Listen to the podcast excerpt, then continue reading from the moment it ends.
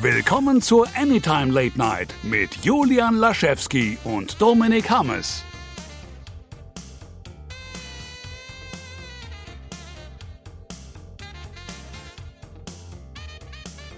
Folge 91 der Anytime Late Night, einen Monat nach der letzten. Wir hoffen, dass wir den Rhythmus mal mindestens aufrechterhalten können, einmal monatlich, hoffentlich bald wieder zweimal monatlich.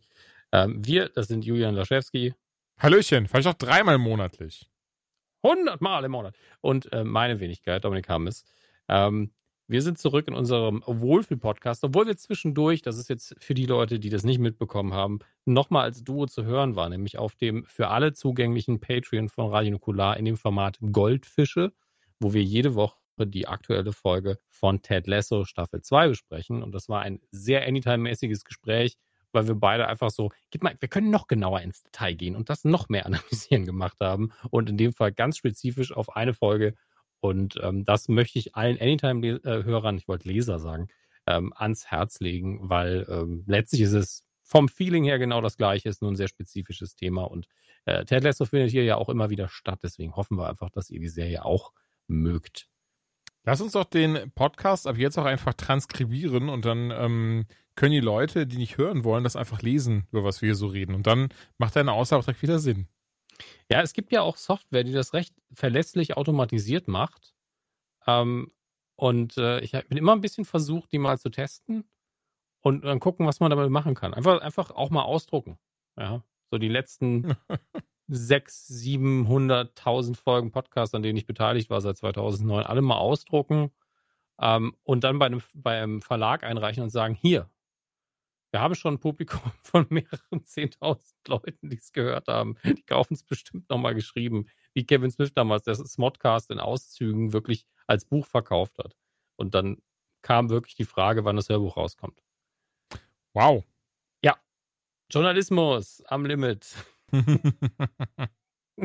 wie geht's dir, Julian? Ich kann nicht klagen, mein Lieber. Also ich bin ein bisschen müde, aber auch das ist vollkommen okay. Auch darüber möchte ich mich beschweren, weil ich glaube, ich habe nicht diese typische Anfang mit 30er Müdigkeit, die ich oft dann so in meiner Twitter-Bubble sehe. Weil viele Leute habe ich das Gefühl, die funktionieren ja wirklich nur mit Kaffee oder ähnliches. Und das ist ja was, das habe ich mein Leben lang nicht getrunken. Das trinke ich bis heute nicht. Ab und an mal Energy Drink, aber auch das tatsächlich, weil es mir nach äh, Gummibärchen in Trinkform gelüstet. Das war's aber auch. Um, und das muss ich sagen, das finde ich, deswegen bin ich immer, wenn ich jetzt hier um halb zehn abends in dem Podcast auch ein bisschen das Gefühl für Müdigkeit habe, würde ich sagen, ist das vollkommen okay, dafür, dass ich nichts irgendwie an Koffein oder sowas reinballer. Weißt du, was ich meine? Ich glaube, ich weiß, was du meinst. Ähm, ist aber auch einfach eine Frage des Tagesrhythmus. Ja, also ähm, wenn du halt regelmäßig um zehn ins Bett gehst, dann ist die Uhrzeit jetzt, wir haben jetzt 21.30 Uhr, ähm, natürlich einfach die Zeit, wo der Körper langsam runterfährt und Feierabend macht. Aber ich finde es interessant, du nimmst dann gar kein Koffein zu dir in der Regel, also auf einem normalen Tag. Genau, nee, überhaupt nichts. Das ist interessant, weil ähm, neulich noch ein Video gesehen von einem Wissenschaftler, ja. ich weiß nicht mehr, was sein Fachgebiet war, der Koffein. Ähm, sein Fachgebiet war Koffein, nee, das ist mein Fachgebiet.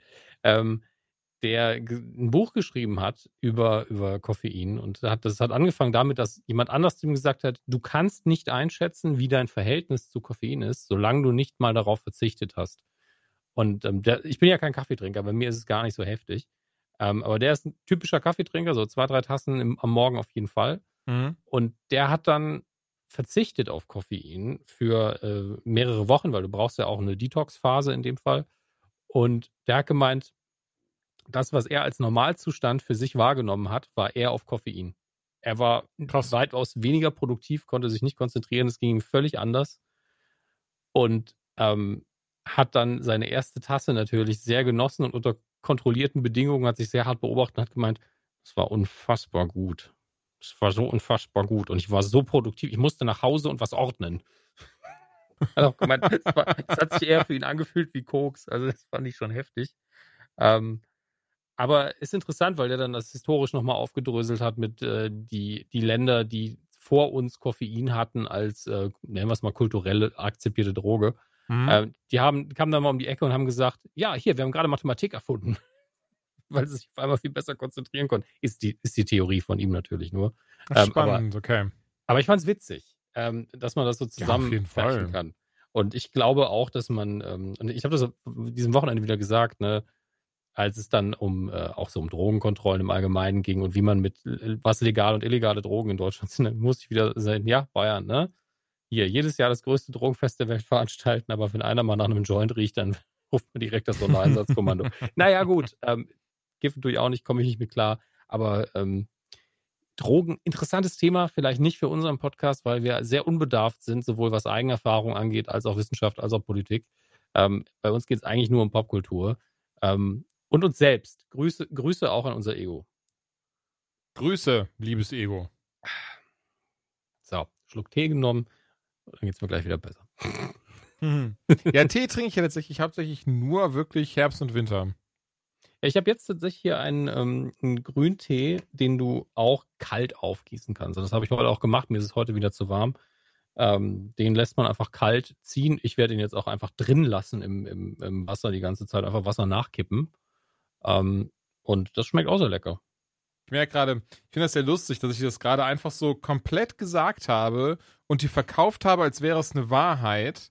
Und dann mhm. merke ich gerade, das Getränk, was neben mir steht, das trinke ich seit Monaten täglich, weil ich komplett auf Wasser umgestiegen bin, aber halt Wasser alleine manchmal ein bisschen langweilig ist. Ich trinke halt keine Soda-Getränke mehr und so ein Zeug. Und ich glaube, ich habe krass gelogen gerade. ja, hast du. Ähm, also immerhin, man muss dazu sagen, das, was du da trinkst, ist kein klassischer Eistee, wie man, also klassisch im Sinne von deutscher klassischer Eistee mit 50% Zucker gefüllt, sondern schon eine hochwertige Sache, die man in der Flasche kaufen kann. Ähm, trotzdem leicht gesüßt. Aber hey, es ist auch Koffein drin tatsächlich. Es ist grüner Tee, also ist Koffein drin. Ja, ja, das kommt noch mal hinzu. Ne? So alles, was ich gerade jetzt die letzten fünf Minuten gesagt habe, kann es komplett über Bord werfen. Also, ich trinke ähm, überhaupt kein Koffein. Wo ist der Tee? Das ist dieser, ganz kurz, das ist auf jeden Fall ein biogrüner Tee. Mag ist ja egal. Und spannend, weil ich gucke halt nochmal drauf extra, aber nee, hier steht tatsächlich drauf, ähm, äh, quasi Garantie, hier ist nur einfach äh, grüner Tee drin. Kein Zucker, nichts gesüßt, kein gar nichts, sondern wirklich nur der grüne Tee. Hier, Aufguss aus grünem Tee. Wasser, grüner Tee. Natürliches Aroma. Ach so, ja, stimmt, da steht ja sogar, dass gar keine Süßstoffe drin sind. Genau, da ist kein Süßstoff drin, da ist kein Zucker drin, gar nichts. Und ich finde, das schmeckt super lecker und wirklich, ich trinke das Ding seit Monaten und hat dafür gesorgt, dass ich wirklich nichts mehr an Sodagetränk oder sonstiges reinpfeife. Ja, also das ist auch neben den selber aufgießen tatsächlich die beste Entscheidung, sowas. Ähm, wenn man eben Geschmack haben will drin und nicht viel Chemie. Aber ja, ich äh, nehme ja. kein Koffein zu mir und trinke auch keinen Tee außer im Herbst und Winter. Ihr seht also, mein Wort ist so gar nichts wert, weil ich einfach selbst keine Ahnung habe, was ich in meinen Körper reinstopfe. Lieber Pizmeat, ich möchte dir über deinen Mitarbeiter.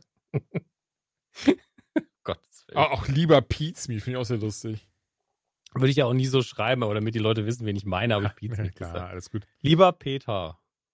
Küsschen nee, ähm, aber ja, stimmt. Nee, Tee, also Tee immer. Kalten Tee dann würde ich sagen Frühling, Sommer und warmen Tee eben Herbst, Winter. Alles klar. Wir sind, wir sind äh, weiterhin ähm, Hardcore-Teetrinker. Da, da können wir dran bleiben. Ab und zu trinke ich mittlerweile mal einen sehr stark verdünnten Kaffee mit viel Milch und irgendwelchen Sachen, die nicht nach Kaffee schmecken. Ähnlich wie Ted Lasso. Ich würde es aber machen. Fangen einfach mit Ted Lasso mal an, weil wir damit eh schon angefangen haben. können wir haben. gerne machen, klar. Ähm, weil ich heute auch, ähm, habe ich ein sehr, sehr dummes, ich würde noch nicht mal sagen, Meme gepostet. In der letzten Folge, in der dritten Ausgabe von Ted Lasso, gab es ja den großen Auftritt von Led Tesso. Ähm, und Led Tesso ist ja so der Anti-Ted Lasso. Ähm, also eher umgepolt auf, ich bin jetzt böse und schlecht gelaunt und äh, hier und da. und Ossi ähm, ist er anscheinend auch. Und was ist er? Du hast, wie du es gerade, Ossi ist er anscheinend auch. Ich bin jetzt ja. böse und schlecht gelöhnt, wie du es gerade gesagt hast. Ich nicht gesagt. Schon, schon ein bisschen. Nein, auf jeden Fall war es keine Absicht. Ähm, und mir ist an der Tanke neulich, äh, weil ich wirklich wach sein wollte beim Autofahren, musste ich mir einen Kaffee holen. Und es ist mir aufgefallen, es gibt diese Kaffeemarke, Latesso. Und das sieht halt fast aus wie Latesso. Äh, deswegen musste ich dazu einen dummen Tweet absetzen. Hat auch zu Recht nur unter 40 Faves bisher. Völlig, völlig zu Recht.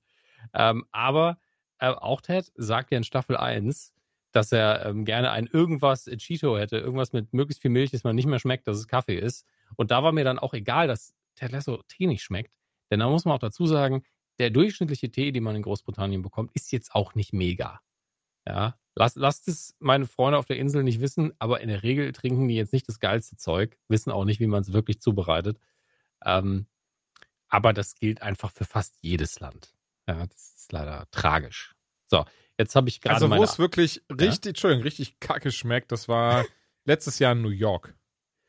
Ja, gut, dass die Amis jetzt bis auf Eistee nicht viel Ahnung von Tee haben, kein Wunder. Das war einfach wirklich nur so, ähm, ich, ich glaube, das war sogar auch ein grüner Tee. Und das war das so ein bisschen, was du gerade, also, beziehungsweise du hast es anders beschrieben, aber so wirklich dieses so, hier ist so grüner Tee. Nee, das war, Entschuldigung, Entschuldigung, warte, warte, warte, nochmal, nochmal, nochmal. Hm.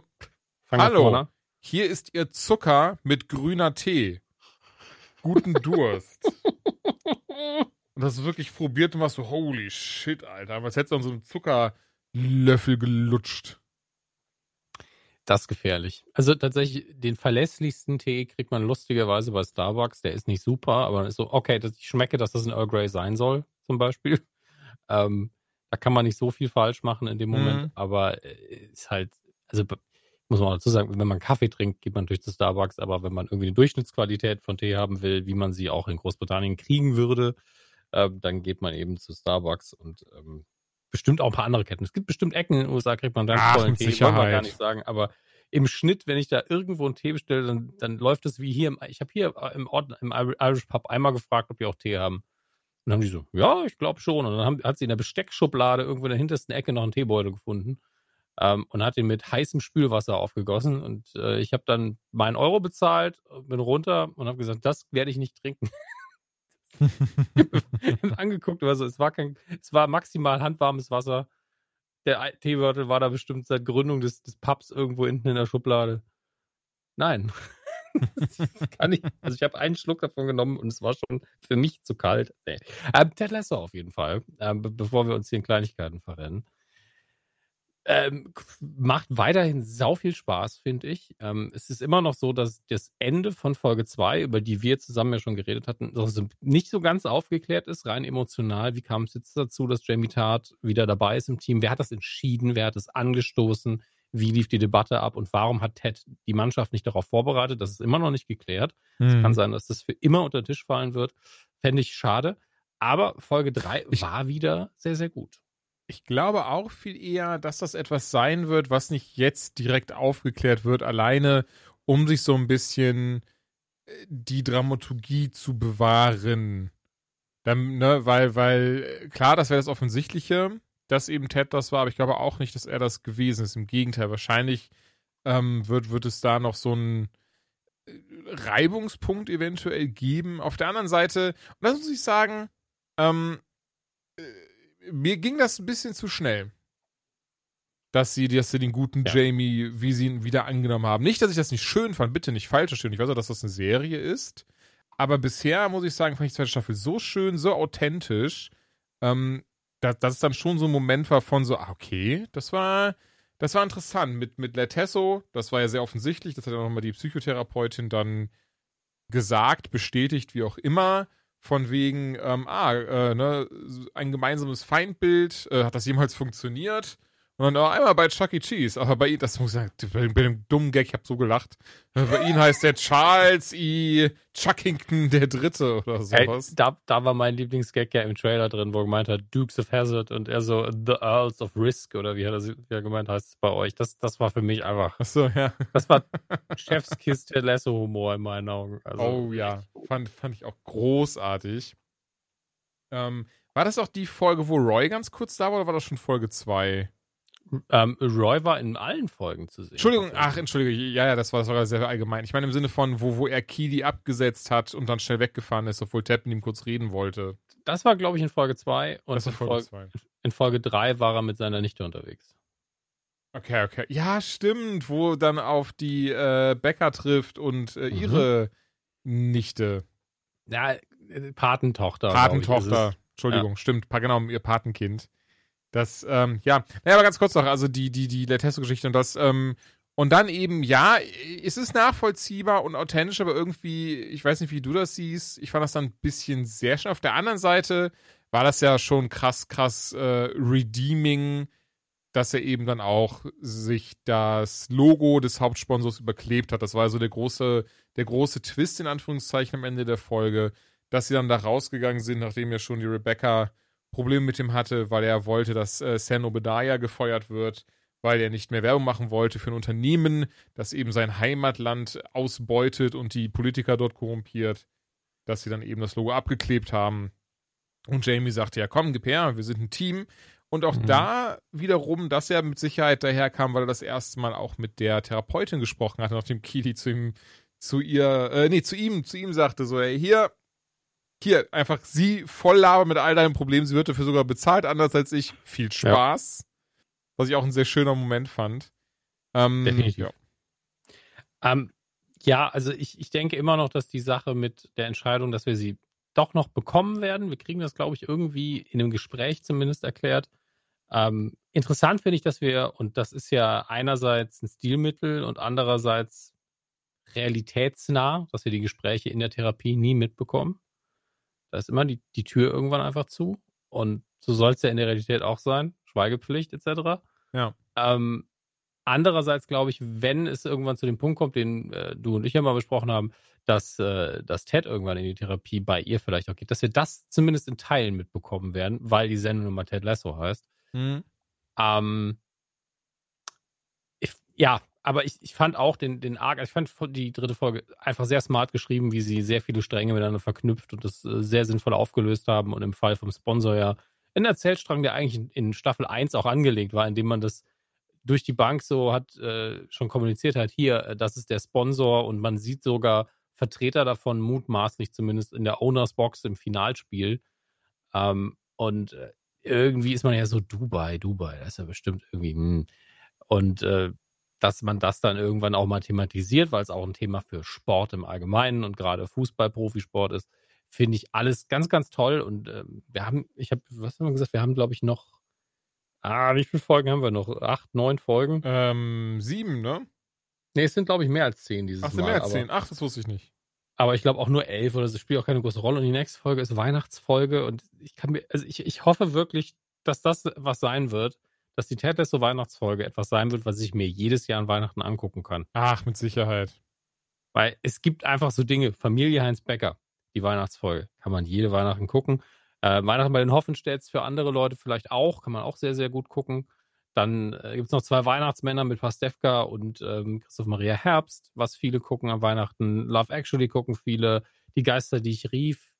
Ähm, da sind so viele Sachen, die man jedes Jahr gucken kann. Der Muppets Weihnachtsfilm ist auch für viele ein Ding. Wollte ich gerade sagen, das ist, das ist meiner. Muppets Weihnachtsfilm gucke ich Ähm, einmal im Jahr. Also an Weihnachten halt, nicht einmal Ja. im Jahr.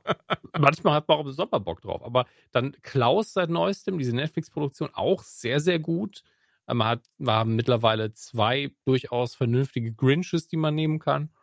Ähm, äh, ich ich habe halt gern so eine Auswahl auch. Ja. Und, und es gibt von, ähm, ach Gott, wie heißt, wie heißt der britische Supermarkt? Nicht Tesco, nicht Waitrose.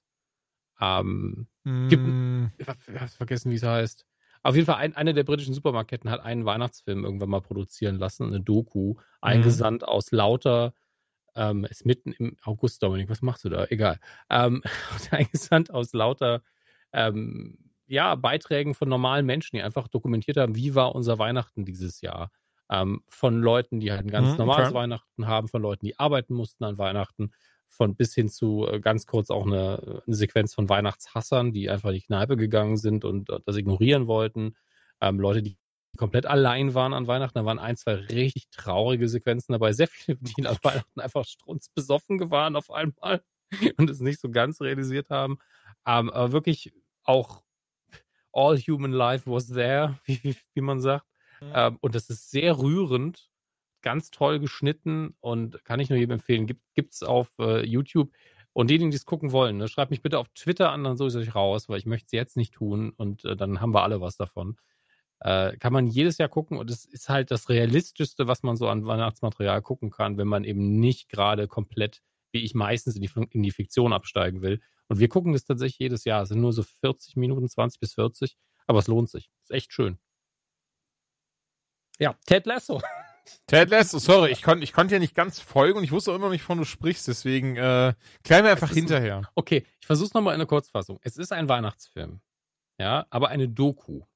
Bestehend aus Schnips, Videoschnipseln, die normale Menschen eingesandt haben. weil Sie haben sich selbst gefilmt. Mhm. Haben ihr Weihnachten Wie dokumentiert. bei Pornhub ein bisschen, nur mit Weihnachten. Es ist, ist nicht pornografisch. Auch nicht in der über, im übertragenen Sinne. Ähm, äh, aber es ist eben so eine Art Collage. Ja.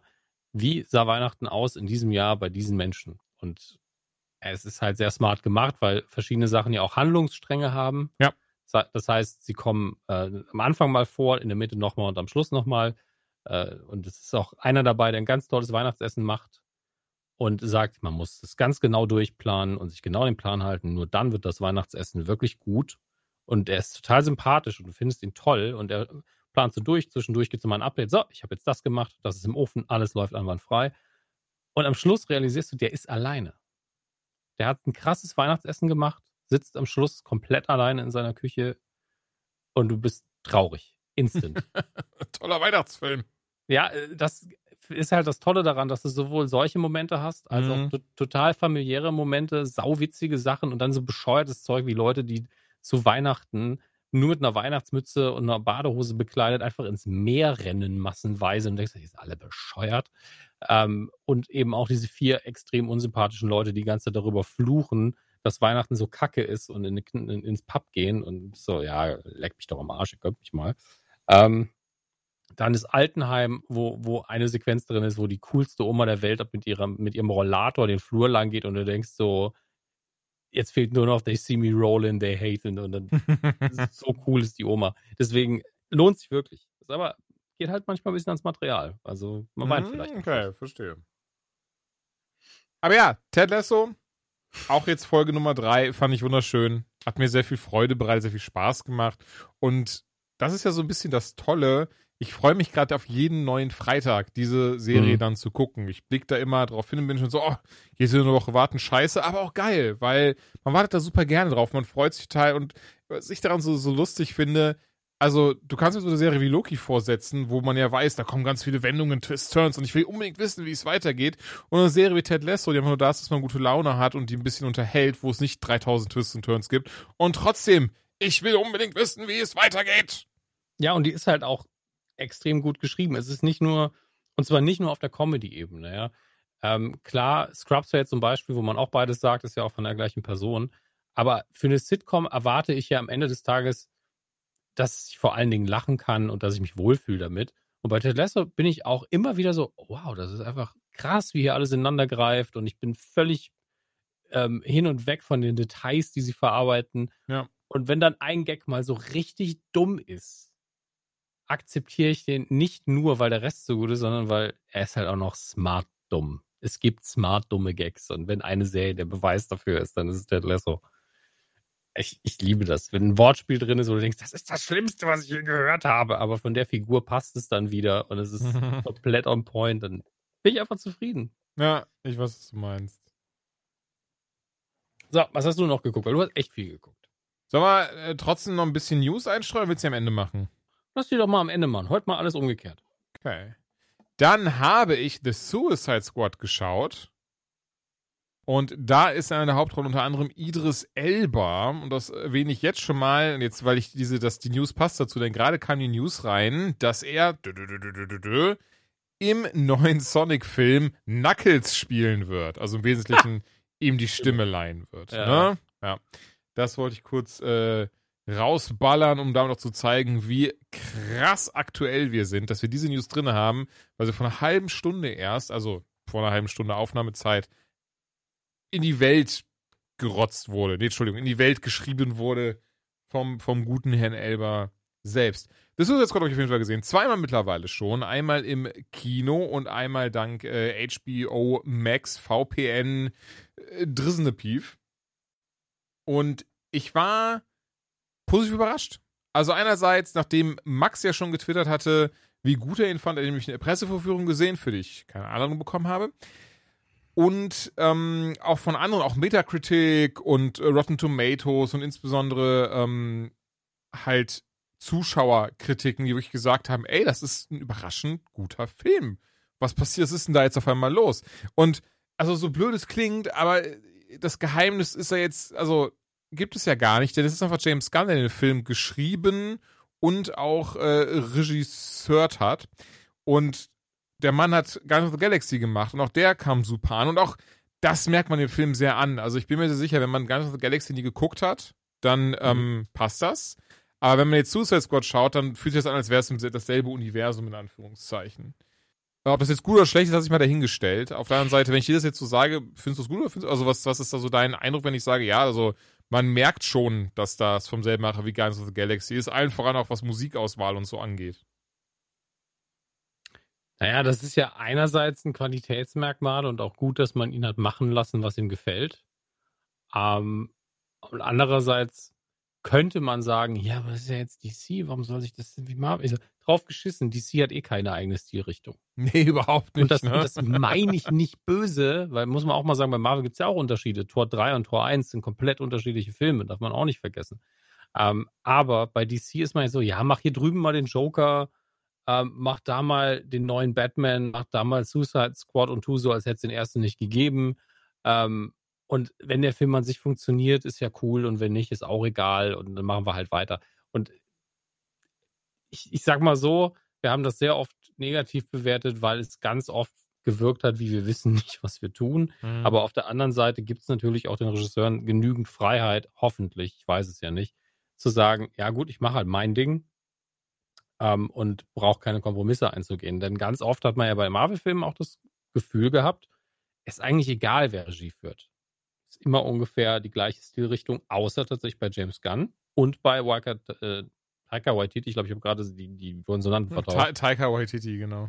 Ja, ähm, und ähm, ich glaube, da hat man bei Marvel eher gelernt, ah, wir können das im Rahmen unseres Universums. Wir können denen ruhig ein bisschen Stil und ein bisschen Ausrichtung geben. Und es Ja. muss nicht alles unter diesem, was man gerne mal die Marvel-Formel nennt, sich äh, unterordnen. Und es kann trotzdem funktionieren. Während man bei DC halt sehr früh gesagt hat, wir, wir schießen mal aus allen Rohren, irgendeiner wird schon treffen. so, so wirkt es halt nach außen hin. Und äh, ich bin froh, egal was der Grund hinten dran ist, wenn ein Regisseur sagen kann, ja, ich würde schon gern so meine Stilrichtung fahren bei dem Film. Quatsch mir bitte nicht zu viel rein. Äh, sogar bei Zack Snyder. Ich bin ich auch froh, dass er machen konnte, was er nicht komplett, was er wollte, aber dass man ihm Freiheiten gegeben hat. Auch wenn am Ende des Tages vielleicht ein Film rumkommt, den ich persönlich jetzt nicht so gut finde. Die sind nun mal keine reinen Befehlsempfänger und sollen da auch was mitgestalten können. Es ist ja ihr Film. Ähm, deswegen stört mich das überhaupt nicht, weil ich die Filme von James Gunn eigentlich immer mag. Ähm, angefangen bei Super äh, bis hin zu Stimmt, Ja. der war ja auch von ihm. Ich vergesse Ja. das irgendwie jedes Mal. Der gute Taika, du bist auch ein Gastauftritt in The Suicide Squad. Auch ein sehr Ja. schöner Moment. War so ein, ich würde ihn fast als Disney-Moment beschreiben. Wusstest du das, weil du gerade so Ja sagst? Oder? Nee, ich glaube, ich habe es kurz verwechselt, weil er ja auch in Free Guy, den wir noch nicht gesehen haben, Genau, ähm, da gehe ich aber übermorgen den- ins Kino rein direkt. Ja, ich glaub, äh, den- Bösewicht spielt. Oder den Antag, ja, ja, glaub auch. Ein, ein, ein Gegenspieler. Ein ja. Gegenspieler auf jeden Fall, ja. Nee, hat, das ist jetzt Gott einen sehr schönen Gastauftritt. Ähm, wie gesagt, ich, ich beschreibe es mal als Disney-Moment. Ich glaube, die Leute, ähm, die zuhören und den Film gesehen haben, wissen, was ich meine. Wer damit nichts anfangen kann, kein Problem. Ich will es nicht spoilern. Allgemein, der Film hat sehr viele, ähm, ich sag mal, Gastauftritte, ein sehr großes Ensemble. Äh, ist auch ein ganzes Galaxy Easter Egg drin versteckt. Also, das war das so James Gunn gesagt und hat es dann auch aufgelöst. Ich bin so frei, oder, oder beziehungsweise halt einer der Guardians of the Galaxy Schauspieler spielt auch ähm, mit, aber wird in den Credits nicht genannt und wird, also ist auch quasi eher so im Hintergrund einmal zu sehen. Also ist halt so ein kurzer Cameo. Ähm, ich habe jetzt auf Welt gelesen, es soll wohl sogar die Guardians-Figur sein mit einem Zwinky-Zwonky. Bin ganz ehrlich, ich habe beim zweiten Mal gucken genau hingeschaut. Ich habe es nicht gesehen. Also für mich sah es einfach nur aus wie der Schauspieler bzw. die Schauspielerin. Ähm, wie gesagt, ich sage jetzt mal nicht, wer es ist, von daher des, deswegen, ne? Der, also deswegen, ne, Schauspieler, Schauspielerin. Wie dem auch sei, cool finde ich es trotzdem. Ne? Ich mag sowas sehr, auch gerade weil es halt jetzt halt hier DC ist und nicht Marvel. Ähm, wie gesagt, das Ensemble ist riesig. Der Film macht aber kein Hehl draus. Also wir haben da ja wirklich neben der, ähm, neben Teil der damaligen Belegschaft aus dem 2016er Film, der übrigens auch da, also ich war mir eigentlich sehr sicher, ein paar, also ihr von euch, habe ein paar mich auch angetwittert, nachdem ich das getwittert hatte, haben mir gesagt, nein, nein, Moment, äh, da und da wird doch auf den Film von 2016 Bezug genommen. Ähm, habe ich auch beim zweiten Mal gucken nicht gesehen, aber ich versuche drauf zu achten. Für mich persönlich kommt tatsächlich wie so ein Soft-Reboot rüber, denn ähm, weil Birds of Prey, der Film wird genannt, und, Mhm. oder, oder beziehungsweise es wird ja nicht, ey, du bist nicht aus Birds of Prey. Das natürlich nicht, aber es ist eben auf den Film oder auf die Inhalte des Films wird kurz Bezug genommen. Auf Suicide Squad wiederum überhaupt gar nicht, gar nicht. Und ähm, behaupte ich jetzt mal ganz frech und frei, aber auch im zweiten Mal gucken, wäre es mir nicht aufgefallen, weil auch hier wird eben ein Suicide Squad wieder zusammengestellt. Und das ist dann eben, da ist unter anderem Idris Elba bei als Bloodsport. Da ist dann eben Harley Qu äh, Margot Robbie als Harley Quinn dabei. Da ist dann John Cena als Peacemaker dabei. Da ist Flula Borg am Start. Da ist Pete Davidson dabei. Der, der, der, der, das, das, das, das, äh, Sylvester Stallone als King Shark, ähm, der sehr lustige Auftritte hat. Ähm, Gibt, gibt, gibt's, ist meine Vorhersage mit Baby Shark, nee, also äh, King Shark dü, dü, dü, irgendwie drin? Äh, also ich, ich spoilere dich jetzt einfach. Leider nicht, nein. Nichts dergleichen. Ach, James Gunn, ne? Kriegt ich, auch, macht auch seine E-Mails nicht auf. habe ihm das extra noch geschrieben. Eine WhatsApp-Nachricht habe ich auch unterlassen, auch die hat er ja. sich nicht angehört. Hab Meine einfach geschrieben. Güte. Da habe ich einfach geschrieben. DE, DE, DE. Er hat es nicht verstanden. Naja.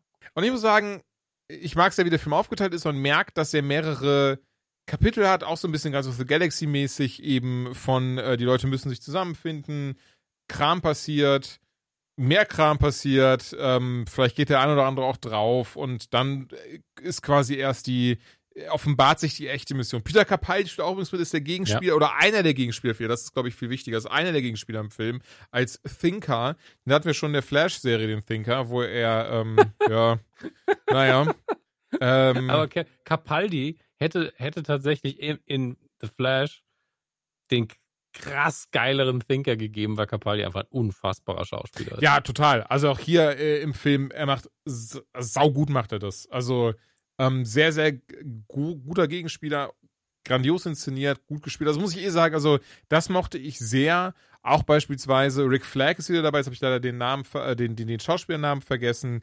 Und mit ihm übrigens auch ein Interview gelesen, was eigentlich so ein bisschen äh, bei mir unterstreicht, dass das Suicide Squad, also der von 2016 einfach ignoriert wird, weil er dann sagt, ähm, er hat sich total gefreut, nochmal angefragt worden zu sein, hätte er nicht mit gerechnet. Und James Gunn hat zu ihm dann persönlich gesagt, ey, ähm, keiner mochte Suicide Squad und deswegen der Rick Flag, den du hier spielst, ist nicht derselbe Rick Flag wie im, wie im Suicide Squad Film.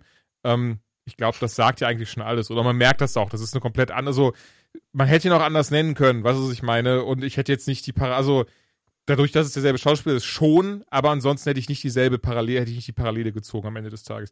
Ähm, eine Lanze möchte, ich, was heißt eine Lanze brechen? Es ist nicht, dass ich irgendwas Schlechtes gesagt hätte, aber Viola Davis, die Amanda Waller mhm. hier spielt und Achso, das ist übrigens so der, der, der größte Positivpunkt, den, den, den ich im selben Abzug dann nennen kann. Dieser Film ist so krass nah an den Comics dran, das ist der Oberhammer. Also, wie gut Gunn die einzelnen Figuren geschrieben hat, wie sehr die sich, zumindest aus den Comics, die ich kenne, wirklich daraus anfühlen. Angefangen bei Amanda fucking Waller, die ja wirklich in den Comics eine eiskalte Bitch ist, die auf alles und jeden Scheiß, der alles kackegal ist, solange die Mission erfüllt wird. Und das ist sie hier. Und Viola Davis macht das so unfassbar gut. Es gibt so, so zwei, drei Szenen, gerade einer am Anfang mit Idris Elba zusammen, da habe ich Gänsehaut gehabt. Also die, die, die Frau, was die schauspielern kann, in einem, aber auch in einem, in einem Comicbuchverfilmung, ne? Holla die Waldfee. Also ähm, richtig, richtig krass. Ich muss ja dazu sagen, ich bin ein sehr, sehr großer Freund ähm, der Performance und jetzt suche ich die ganze Zeit die Namen raus, mhm. ähm, die äh, sie gesprochen hat in den animierten ähm, Sachen. Hier, CCH Pounder. Wirklich. Carol Christine Hilaria Pounder ist die das? Jetzt muss ich kurz nachgucken, ob ich mich da nicht irre. Ja. Aber ich glaube, die, ähm, dass sie auch in äh, Warehouse 13 mitgespielt hat und da mhm. eine sehr, sehr ähnliche Rolle hatte. Ach, ähm, spannend. Und sie hätte das einfach auch mal spielen können. Ist natürlich jetzt ähm, ein anderer Jahrgang, aber ich finde, Alter ist für Amanda Waller egal. Total. Aber ja. So. Also Entschuldigung. Ne, ich, ich bin nur gerade am gucken, ob ich mich da nicht irre mit. Doch, ja, Nebenrolle in, in Warehouse 13, weil da hat sie auch so eine sehr gut informierte Person mit einem mysteriösen Background mhm. gespielt, mhm. die, die sehr viel Macht hat. Und es war halt die gleiche Stimme natürlich, weil sie, weil sie sie auch gesprochen hat. Ja, Deswegen klar. war ich sofort so, das ist einfach Amanda Waller, nur, nur als Gute. weil Amanda Waller ist ja auch eine graue Figur, muss man sagen, im DC-Universum. Ich habe es ja immer mehr als Antagonistin wahrgenommen, weil man Auf ja immer so ein bisschen Fall mehr auf der Seite der Helden steht und deswegen, ja. ähm, aber es ist einfach eine krass coole Figur und ich bin immer froh, wenn die gut besetzt ist und man kann nichts gegen die Schauspielerin sagen, sie hier spielt. Ähm, Viola Davis war es. Ähm, die habe ich in anderen Rollen auch schon gesehen und die kann einfach sau gut spielen. Deswegen keine Beschwerde. Ich finde es nur immer schade, dass Frau Pounder das niemals machen durfte. Hm, verstehe, was du meinst. Aber ja, Viola Davis ist einfach krass. Also der Film durch die Bank weg von mir eine große Empfehlung. Ich finde, er kommt immer noch nicht so an dieses, auch an das Guardians-Level kommt er meines Erachtens immer noch nicht so ganz dran, aber wäre schöner gewesen, hätten so Filme wie Batman, wie Superman, von mir ist auch Justice League eher diese Richtung eingeschlagen. Und das meine ich nicht im Sinne von lustige Musik, Comic Relief Szenen und Harley Quinn muss dabei sein, sondern man merkt hier, dass nicht nur komplette künstlerische Freiheit gegeben wurde, so sagt ja Gunn auch selbst, sondern vielmehr noch, dass hier jemand diesen Film geschrieben und ich nenne es jetzt mal dirigiert hat, der sich wirklich richtig krass mit der Vorlage auskennt. Und das sage ich eben als jemand, der auch viele, viele Task Force X und Suicide Squad Comics gelesen hat. Und entsprechend, warum nicht? Also, also Gunn hat ja schon gesagt, wenn sie nochmal ranlassen, was er hofft, dann wird der nächste Film oder, oder er hofft, dass der nächste Film dann Suicide Squad vs. Justice League wird. Was ja ähm, auch eine ganz, ganz bekannte und beliebte Comicreihe ist, die es ja auch schon, soweit ich weiß, als, als Zeichentrickfilm gibt von damals. Da kommt ein Videospiel nächstes Jahr von raus und so weiter. Ich finde es richtig nice auf jeden Fall. Und ey, ganz ehrlich, der Film macht Spaß und das Schöne an dem Film ist auch, der funktioniert auch, wenn man kein Comic-Fan ist. Wenn man auch jetzt sagt, so ja, Marvel, äh, DC fand ich bisher wack. Ist egal, der Film ist gute Laune. Es ist gute Action-Unterhaltung, der tolle Szenen, hat, ähm, ja, wie gesagt, ein, zwei für mich auch Gänsehautmomente gehabt. Einmal eben die Szene mit Iris Elba und Viola Davis am Anfang. Also ich betone es so, weil ich mir sicher bin, dass Leute wissen, welche ich meine. Und später, und das ist etwas, was man dann Menschen wie James Gunn, also wirklich guten, guten Autoren, wie bei Ted Lasso, bei Ted Lasso merkst du, ey, da sind Menschen am Werk, die wirklich das, was sie schreiben, die kennen sich da aus, die wissen ganz genau, wie es ist, erlebte Dinge wiederzugeben und, und finden dafür die richtigen Worte und die passenden Schauspieler. Und Margot Robbie nach wie vor finde ich perfekt gecastet als Harley Quinn. Leider hat sie jetzt gesagt, ey, so langsam will sie den Charakter mal ruhen lassen. Kann man doch auch voll und ganz verstehen. An dieser Stelle noch, noch ein äh, Hinweis, ein Fun Fact, den ich, ähm, sie war in einem Interview bei Jimmy Fallon. Mhm. Und zumindest in, in einer Szene, also im Trailer gibt ja diesen Moment, wo sie, wo sie zu den Jungs sagt: so, oh, ihr seid hier, um mich zu retten, wie lieb. Und man merkt schon, okay, sie hat sich anscheinend irgendwie selbst aus dieser, aus dieser Misere befreit. Und naja, diese, wie sie aus dieser Misere befreit, das sehen wir natürlich im Film. Und alle Stunts da drin hat sie selbst gemacht. Ähm, das hat sie bei Jimmy Fallon erklärt, das hat James Gunn auch schon gesagt, dass das unfassbar krass ist, weil ähm, ja sie da sehr akrobatisch vorgeht und ähm, ja unbedingt mal darauf achten, weil du siehst es auch, dass sie das halt selbst ist und das finde ich finde ich immer krass, wenn die äh, ihren Stunt-Doubles die Arbeit wegnehmen. Achso, genau, und, und, und mit hier mit Harley gibt es auch wirklich eine echt richtig, richtig gute Szene und bei der bin ich auch sicher, dass die Leute wissen, welche ich meine, wenn sie den Film gesehen haben. Wie gesagt, ich werde nicht spoilern und nichts vorwegnehmen, wo wir aber dann so einen ganz kleinen Einblick äh, in, in, in Harleys Inneres bekommen im Sinne von, ähm, ja, so ein Sanity-Check in Anführungszeichen, wo so ganz kurz die Harleen Quinzel rauskommt. Und auch das war nicht nur unfassbar gut geschrieben, sondern auch grandios geschauspielert von Margot Robbie. Und allein deswegen, ich mag den Film sehr. Wie gesagt, ist jetzt nicht irgendwie so, ja, äh, bester DC-Film, also zumindest von den neuen, ist jetzt nicht so schwierig, das schon. ist halt, also, äh, ist halt schwierig, überhaupt einen Favoriten sich rauszusuchen aus den letzten. Selbst wenn man sie gut findet, ist so, hm, also da sind so drei Minuten nicht echt stark. Ja, aber als ganzer Film. Ja, das auf jeden Fall. Nee, aber deswegen, Suicide Squad macht Spaß. Auch im Kino kann es gut geben. Geiler Actionfilm. Ähm, fand ihn auch teilweise überraschend, was passiert ist und entsprechend. Ey, von mir gibt es auf jeden Fall eine Empfehlung. Mit einem Aber dahinter. Of approval. Ja, nicht, nein, den Stempel möchte ich jetzt nicht drauf setzen. Also es ist nicht das, das, das, das, äh, klassische, traditionelle äh, Jules Approval Siegel. Sondern Certified kann man gucken. Ja, sowas halt. Ne? Certified mit dem großen Aber dahinter. Hattest du Space Jam gesehen? Ich habe es nicht geguckt, nein. Ich habe den alten nochmal geguckt und äh, stattdessen ich war noch nicht wieder im Kino tatsächlich, obwohl ich es ähm, fest vorhabe. Mhm. Aber ich bin ja äh, gerade hier in, in so Umzugsvorbereitungen und das ist alles ein bisschen untergegangen. Ähm, deswegen warte ich noch drauf. Ich äh, habe auch Pressevorführungen verpasst. Ja, ich wurde ja gar so. nicht erst eingeladen. Danke. Ich werde auch, werd auch weniger eingeladen, weil eben Pandemie immer noch äh, grassiert. Ja. Und ähm, Ich krieg dann eher mal ein Screener-Angebot, ähm, was ich dann aber auch nicht immer wahrnehme und ähm, auch Screener-Angebote fast gar keine, das dann eher für, für, für Serien. Und ähm, ich habe ja auch immer ein Screener-Angebot, ich habe das, glaube ich, in der Medienkorb mal erzählt. Das war für diesen Jackie Chan, Arnold Schwarzenegger-Film aus China. Mhm. Ja, ja, ja, ja. ja. Mhm. Und den habe ich bis heute nicht zu Ende geguckt, weil der Server es nicht ge geschafft hat, mir den vernünftig rüber zu streamen. Also alles lief, alle Seiten, ich hatte geiles Internet, aber der Server war immer so, ah, ich muss buffern. Kannst drei Minuten gucken, muss auf Pause drücken. Deswegen sind Pressevorführungen im Kino besser. Ähm, egal, auf jeden Fall, äh, ich habe es nicht geguckt. Erzähl über Space Jam. Was hat, was hat Max dazu gesagt? Ich, ich habe mir, hab, hab mir das gar nicht angehört und gar nicht, gar nicht gesehen, was er gesagt hat.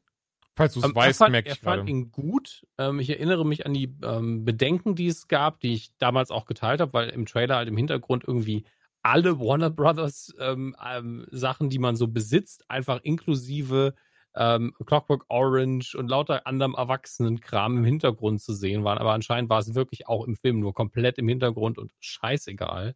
Das war tatsächlich ähm, super. Ich fand es trotzdem weird, dass da irgendwie die Clockwork Orange Guys und S rumstanden und sowas. Das ist so ein bisschen dieses so, äh, guck mal, was wir alles haben. Ähm, ich fand das cool umgesetzt, im, als wir eben die Momente haben, wo sie dann irgendwie kurz äh, Game of Thrones Welt vorbeifliegen, wenn sie die Justice League besuchen und sowas. Die Zeichentrick Justice League. Das war schon recht cool. Und das mochte ich ja auch. Und ich bin auch für sowas, ich habe da nichts gegen. Ich habe auch viele gesehen, die so, äh, das machen die ja nur, um zu zeigen, welche Marken die haben. Wo ich mir denke, so, ja klar, dann mach das doch. Ich zeig doch, welche also, Marken, das ist doch mega sind wir an diesem Punkt angekommen. Früher waren wir bei jedem Cameo so krass. Ja, total, ne? Ich war auch sehr, darüber war ich auch so, was heißt sehr, aber ein bisschen überrascht. Ähm, ich muss sagen, ich, ich hatte, also ganz ehrlich, Leute, es ist halt fucking Space Jam. Ich will jetzt nicht die Geschichte nochmal komplett aufrollen. Wesentlichen geht es darum, äh, LeBron James Sohn hat ein Spiel erfunden, wird von Don Cheadle in die virtuelle Welt gebracht und muss dort Basketball gegen seinen Vater spielen. Und wenn er gewinnt, dann verliert sein Vater alle Instagram-Follower und die gehen dann an Don Cheadle. Und wenn aber sein Vater gewinnt, dann kommt er wieder zurück in die echte Welt mit seinem Sohn zusammen. Das ist kein Scherz, das ist, das ist halt so die Prämisse des Films. Okay, also mit dem Instagram-Follower, das ist ja absoluter Quatsch. Das ist totaler Quatsch. Das ist, das ist Riesenquatsch. Und aber auch das ist noch so, ist ein Kinderfilm. Das verstehe ich. Dann gab es einen sehr coolen Cameo von Rick and Morty, den ich sehr lustig fand, wo Rick nicht fluchen durfte, was ich sehr lustig fand. Ähm, das Ding ist nur, und eine Sache, die, die, wo ich, wo es wieder so diese Momente sind, wo ich, wo ich mir immer denke, so, das geht durch so viele Instanzen. Ne, da ist nicht einer, der mal gesagt hat, Leute, wenn wir doch das Basketballspiel so auslegen, dass es egal ist, wie viele Punkte die also jeweiligen Seiten haben, dass das gar nicht bestimmt, ob die dadurch das Spiel gewinnen oder verlieren, ist, oder beziehungsweise dass, dass, dass für den Zuschauer nicht ersichtlich ist, wer wie viele Punkte bekommt, weil das ist dann so dieses so, ne, du kannst halt einen Korb machen und dann kriegst du halt Style-Punkte noch dazu und du kriegst irgendwie äh, Geschwindigkeit und bla, dazu. Ähm, das dann teilweise so, ja, und jetzt kriegen die Gegner einfach mal 100 Punkte, weil Don Cheadle das sagt und er eben diese, diese, dieses Reich da ähm, 100 points to Gryffindor. Ja, ja, genau. Weißt du dann so, ja, aber LeBron James kriegt minus zwei Punkte, die man im Korb gemacht hat. Hahaha. Wo du dann bist so, ja, okay. Das heißt, es wird also gar nicht mit dem, so, das Basketballspiel an sich ist doch dann kompletter Humbug. So, das macht doch dann, da ist doch die Spannung komplett weg. Ja, klar, ist ein Kinderfilm, aber selbst, selbst für ein Kind ist doch die Spannung dann komplett weg. Weil da erkennt doch jeder direkt so, ja, okay, gut, dadurch wird es ja gar nicht entschieden durch das Basketballspiel, wenn da die Punkte sowieso vom Antagonisten verteilt werden, wie er gerade Bock drauf hat. Und das fand ich halt hart schade. Und dazu, ich kannte LeBron James vorher nicht, ich habe nichts gegen den Mann. Ich finde, er ist nur ein absurd schlechter Schauspieler. Also, holy shit. So, Michael Jordan, sind wir ehrlich, war jetzt auch nicht irgendwie so eine Koryphäe oder sowas. War jetzt auch kein, war jetzt keine Viola Davis oder so. Aber am Ende des Schauspielerisch nicht, nein. Am Ende des Tages hat er das schon gut rübergebracht und du hast schon irgendwie, ne, du hast ihm das schon geglaubt. Aber LeBron naja, er hat sich selbst gespielt und er wurde halt so inszeniert, dass er nicht viel machen musste. Er kam halt in den Raum rein, hat Basketball gespielt, hat ab und zu gesagt, okay, wir spielen Basketball. Also es war ja, aber das ist ja dann smart gemacht, aber dann eben ne, ja. LeBron James irgendwie so, ja, dramaturgische Sachen mit, das ist dein Sohn und dann hast du dann einfach so einen Moment, wie dann James so bestimmt gesagt wurde, jetzt guck mal traurig und es ist wirklich so dieses so ey, wie wir, ne, Dominik, guck mal traurig. Okay. Weißt du, so halt. Oder dann auch die Hälfte der Zeit ist er halt Zeichentrick. Und man rafft schon, warum das so ist, so, so fies das klingt, ne? Aber ich bin mir jetzt sicher, dass Warner Bros. auch irgendwie beim Film dachte so, hm, das ist jetzt echt doof.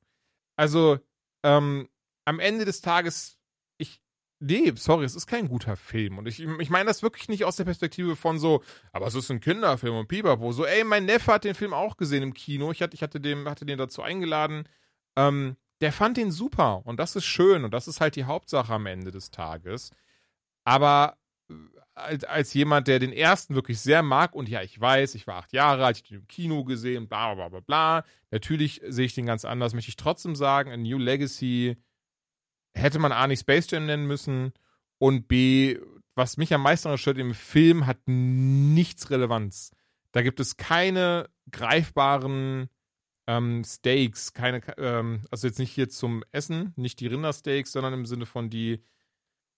Mh, mm, keine Fallhöhe. Ja, Dankeschön. Der Film hat überhaupt, also wirklich null, 0,0 gar nicht. Also du hast selbst am Ende, hast du eine Figur, Ey, weißt du was, Leute? Sorry, Spoiler. Am Ende einfach Bugs Bunny. Der ist so, ist so, ja, wenn ich mich jetzt opfer, kommen alle wieder und, in, und LeBron kriegt seine Instagram-Follower wieder. Und John Cheadle verschwindet. Und dann so, nein, Bugs, oh nein, das geht doch gar nicht so. Oh, und, und Bugs verreckt dann halt einfach, was, was dann, keine Ahnung, so, so emotional das sein kann, dass, dass ein Cartoon-Hase verreckt. Ähm, um dann wirklich einfach keine fünf Minuten später steht er wieder auf der Matte und war so, ja, Moment, ich bin doch Bugs Bunny, ich kann gar nicht sterben. Ist was, Doc? und dann ist so, ja, okay, cool. Einfach so alles, was ihr an Fallhöhe hattet, alles, was in irgendeiner Form dafür sorgen soll. Ey, ey, ich merke, weißt du was? Ey, ey, ey, der größte Kritikpunkt, den ich in diesem Film habe, du hast einfach den fucking Sohn von LeBron James. Der, dem, dem gesagt wird, ey, Bruder, wenn du jetzt dieses Spiel für mich gewinnst, ne, dann muss dein Vater in dieser Welt bleiben, der verliert all seine Instagram-Follower, 30 Menschen sterben, Bugs Bunny wird zur Ente und was weiß ich. Ne? Und, und er ist dann so, ja, aber mein Vater hat mich immer gezwungen, Basketball zu spielen, also ist das schon okay. Wo ich denke so, Bruder, wer hat das denn geschrieben? Dieses, also, ich, da sitze ich als Erwachsener und denke mir so, du scheiß Kind, ich hoffe, du fällst aufs Gesicht und brichst dir die Nase. So, so sollte das doch nicht funktionieren. So, du müsstest doch da eigentlich sitzen und einerseits denken so, oh, ich hoffe, Vater und Sohn finden wieder zueinander und nicht denken, boah, was eine unsympathische Kackpratze, Alter. Der wächst da irgendwie in so einer Villa auf mit drei Tennisplätzen, fünf Basketballdingern, 20 Bediensteten und den Arsch hat er sich an dem noch nie selbst abgewischt, aber jetzt heult er da rum, weil sein Vater ihm irgendwie einmal sonntags für eine Stunde zwingt, Basketball zu spielen. Was ist los bei ihm? Ähm, ja, nicht sonderlich relatable, würde ich sagen. Also, für diejenigen, die sich jetzt an den Kopf fassen, weil sie sagen, okay, Julian, die Glaubwürdigkeit der Story von Space Jam A New Legacy ist fragwürdig. Glaubwürdigkeit ist fragwürdig. Okay, Mr. Filmkritiker. Also für alle, die das jetzt machen, muss man dazu sagen, klar hat der erste Space Jam auch mit solchen Sachen gespielt. So, sowas wie Bugs Bunny schreibt einfach mal die Regeln für die Aliens fest, einfach in dem Buch, wo er auch den Titel verändert, damit die äh, das Basketballspiel überhaupt mit denen machen. Ähm, und das ist natürlich auch eine Looney Tune-Kiste, die man macht. Aber du bist der Meinung, hier sind sie einfach drüber. Das ist einfach zu sehr überreizt und äh, sie verlassen sich zu sehr drauf, dass man darauf die Dramaturgie aufbauen kann. Ja, total. Auch eben, wie gesagt, es gibt keine Dramaturgie, es gibt keine Fallhöhe. Du weißt von, also natürlich weißt du, wie der Film ausgeht, aber du weißt doch so, du merkst, es gibt einfach kein, kein, kein, kein Score. Es gibt nichts, wo du irgendwie das Gefühl hast, oh, das baut Spannung auf oder das, das baut zumindest irgendwie so ein bisschen Drama auf. Und, und viel wichtiger, wie gesagt, mir geht es da gar nicht so krass um die Story dahinter. Und nochmal, ich raff schon, es ist ein Kinderfilm, ich bin nicht die Zielgruppe. Mir geht es dahinter, äh, darum, dass die Autorin, der Drehbuchautor, die Drehbuchautorin, wie ich weiß gar nicht, von wem ist, wenn ich, also wer den geschrieben hat, weiß ich gerade gar nicht, aber ist auch gerade für Kinder tatsächlich, auch darüber, mein Neffe war auch dann irgendwann so, hä, warum ist denn der, warum ist denn der Sohn, warum benimmt der sich denn so? Wieso ist das denn okay mhm. für den, dass irgendwie die ganzen Leute draufgehen? Nur weil sein, also ne, so, so das muss, muss man auch anders. Ich meine, nicht falsch verstehen, jetzt nicht im Sinne von hier Kind 1, das und das und allem applaudiert. Nee, nee, er hat das schon, das war jetzt paraphrasiert, er hat das schon ein bisschen anders formuliert, bisschen mehr wie es ein Kind formuliert. Aber im Wesentlichen dachte, war, war es auch so, so, hä, warum ist denn das für ein, warum ist der Sohn denn so ein Arschloch? Ähm, und das darf halt nicht passieren, Alter. So, du musst doch diesen Film gucken und denken so, ja, so, ich möchte ja, dass, dass der Kleine irgendwie, ne, ich will ihm helfen, ich möchte, dass, dass der irgendwie gewinnt und, und ne, dass der mit seinem, seinem Dad wieder zusammenfindet und ich denke so, ja, ich hoffe, der Sohn bleibt für immer in dieser Welt stecken. Ähm, das ist halt doof. Ja, also wenn man die, ich, ich versuche es mal kompakt zusammenzufassen, es ist blöd, wenn die Geschichte die Emotionen, die sie verursacht, in den Leuten nicht ernst nimmt. Weil du erschaffst natürlich auch eine Erwartungshaltung und ein Spannungsgefühl. Du sagst, oh, jetzt sind die Punkte knapp und dann kommt immer wieder einer und sagt, ja, aber die Punkte haben überhaupt keine Bedeutung. Ich könnte einfach random entscheiden, dass er jetzt alle hier bleibt. Das ist halt auf Dauer Quatsch und dann muss es auch eine Konsequenz haben. Also wenn der Bösewicht sagt, ich drehe jetzt alle Regeln um, dann müssen die Helden sagen, ja gut, dann machen wir auch was ganz anderes und dann ist Feierabend. Ähm, ja. Ansonsten genau ist es halt, also du fühlst dich dann so ein bisschen beschissen, weil du lässt dich ja auch darauf ein, ähm, wie äh, das Ganze vorgibt zu funktionieren. Also die Regeln der eigenen Welt müssen irgendwie auch ernst genommen werden. Ansonsten, warum erzähle ich die Geschichte?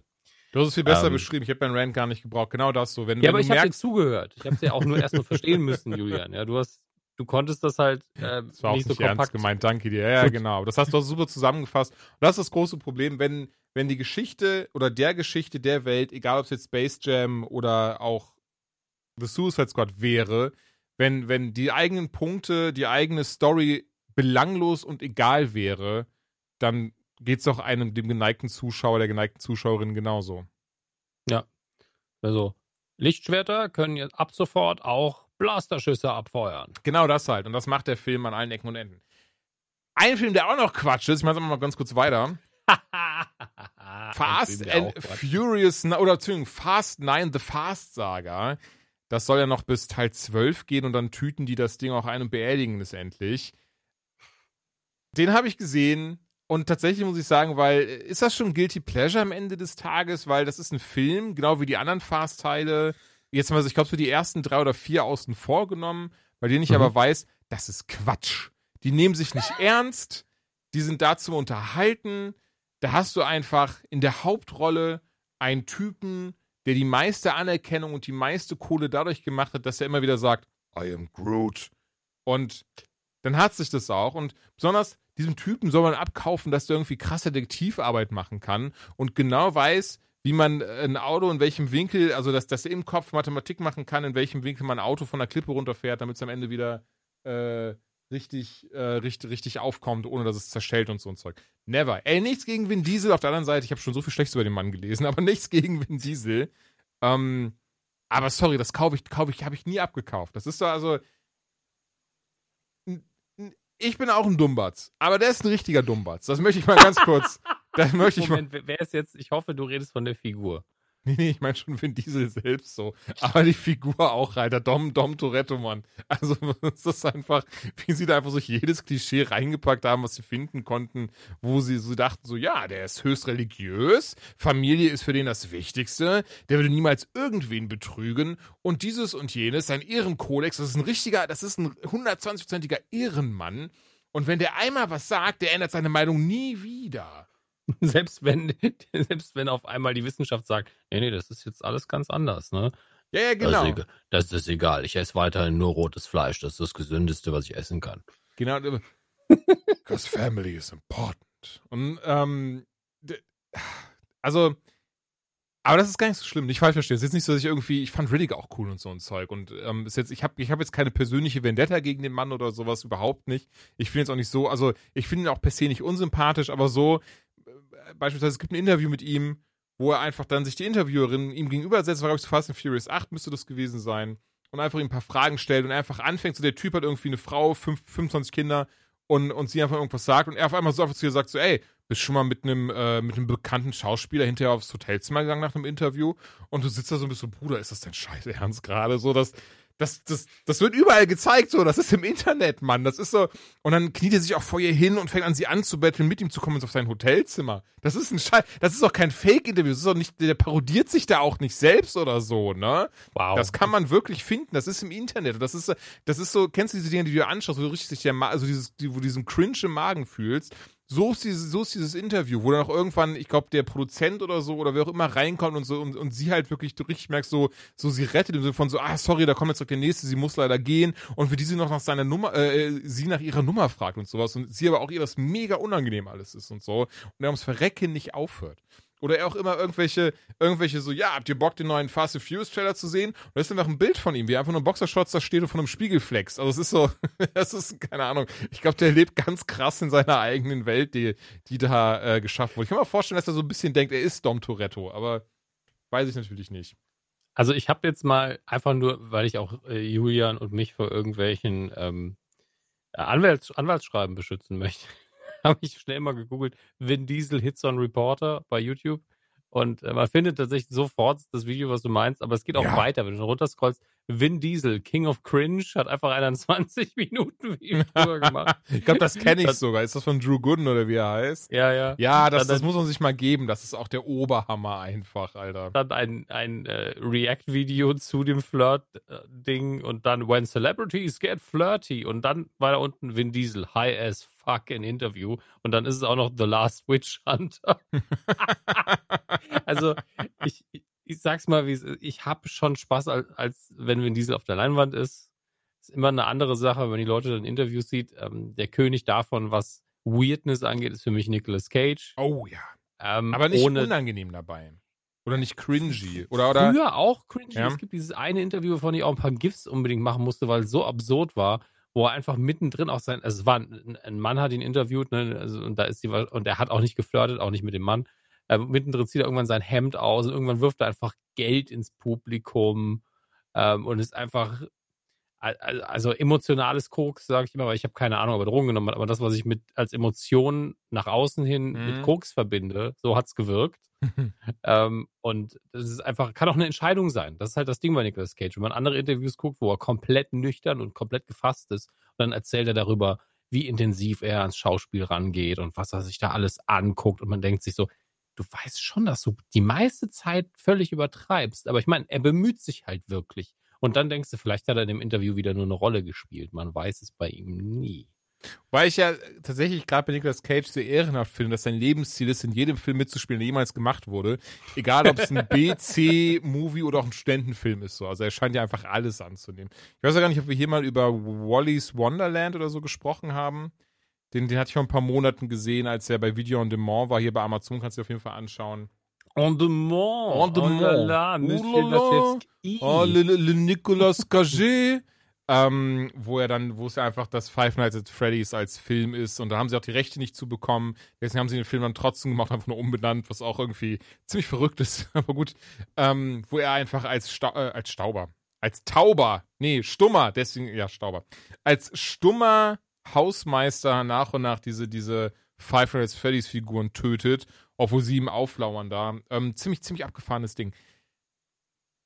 Fast Furious 9, da waren wir. Fast 9, Entschuldigung, nicht Fast and Furious, sondern Fast 9, The Fast Saga. Den Film fasst man am besten zusammen als Bad Shit Crazy. Also, ich, ich kann mir wirklich vorstellen, weil, weil irgendwie Vin Diesel auch mal meinte, er hätte da mittlerweile viel kreativen Einfluss auf die Filme. Was dann, wenn man dann mit diesem Hinblick auch dann jetzt diesen so, so, wie, so einen wie Fast 9 schaut, wo man direkt so merkt, so, ah, okay, das macht sehr viel Sinn.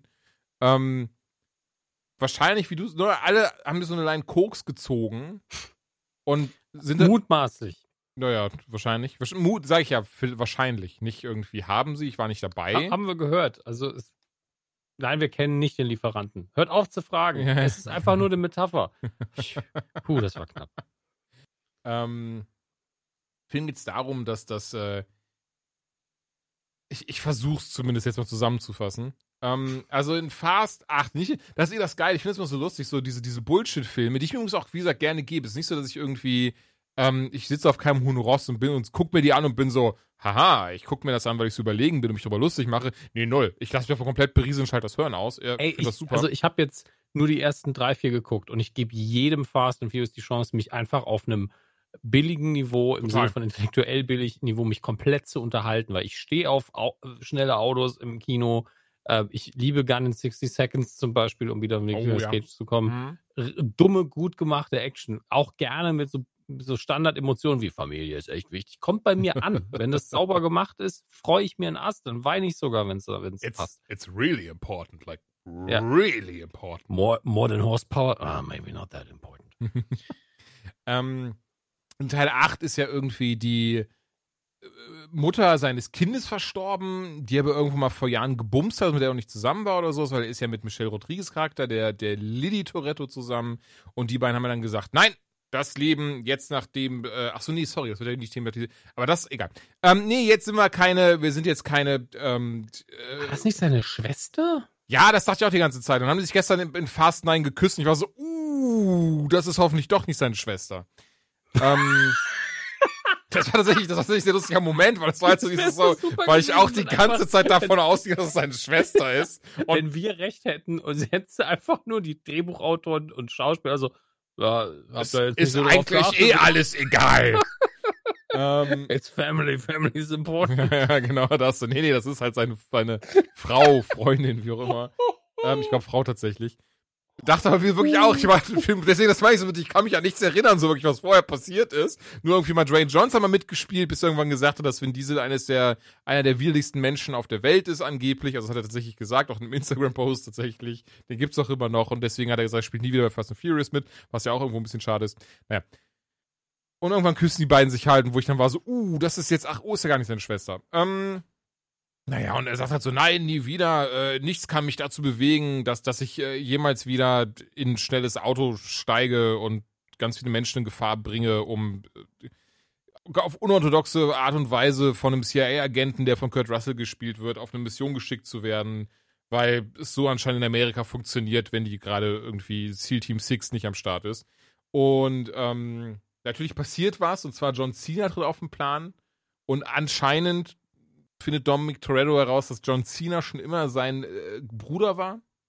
Der hat aber damals den Vater umgebracht und ist deswegen geflohen. Das passiert am Anfang des Films. Spoiler.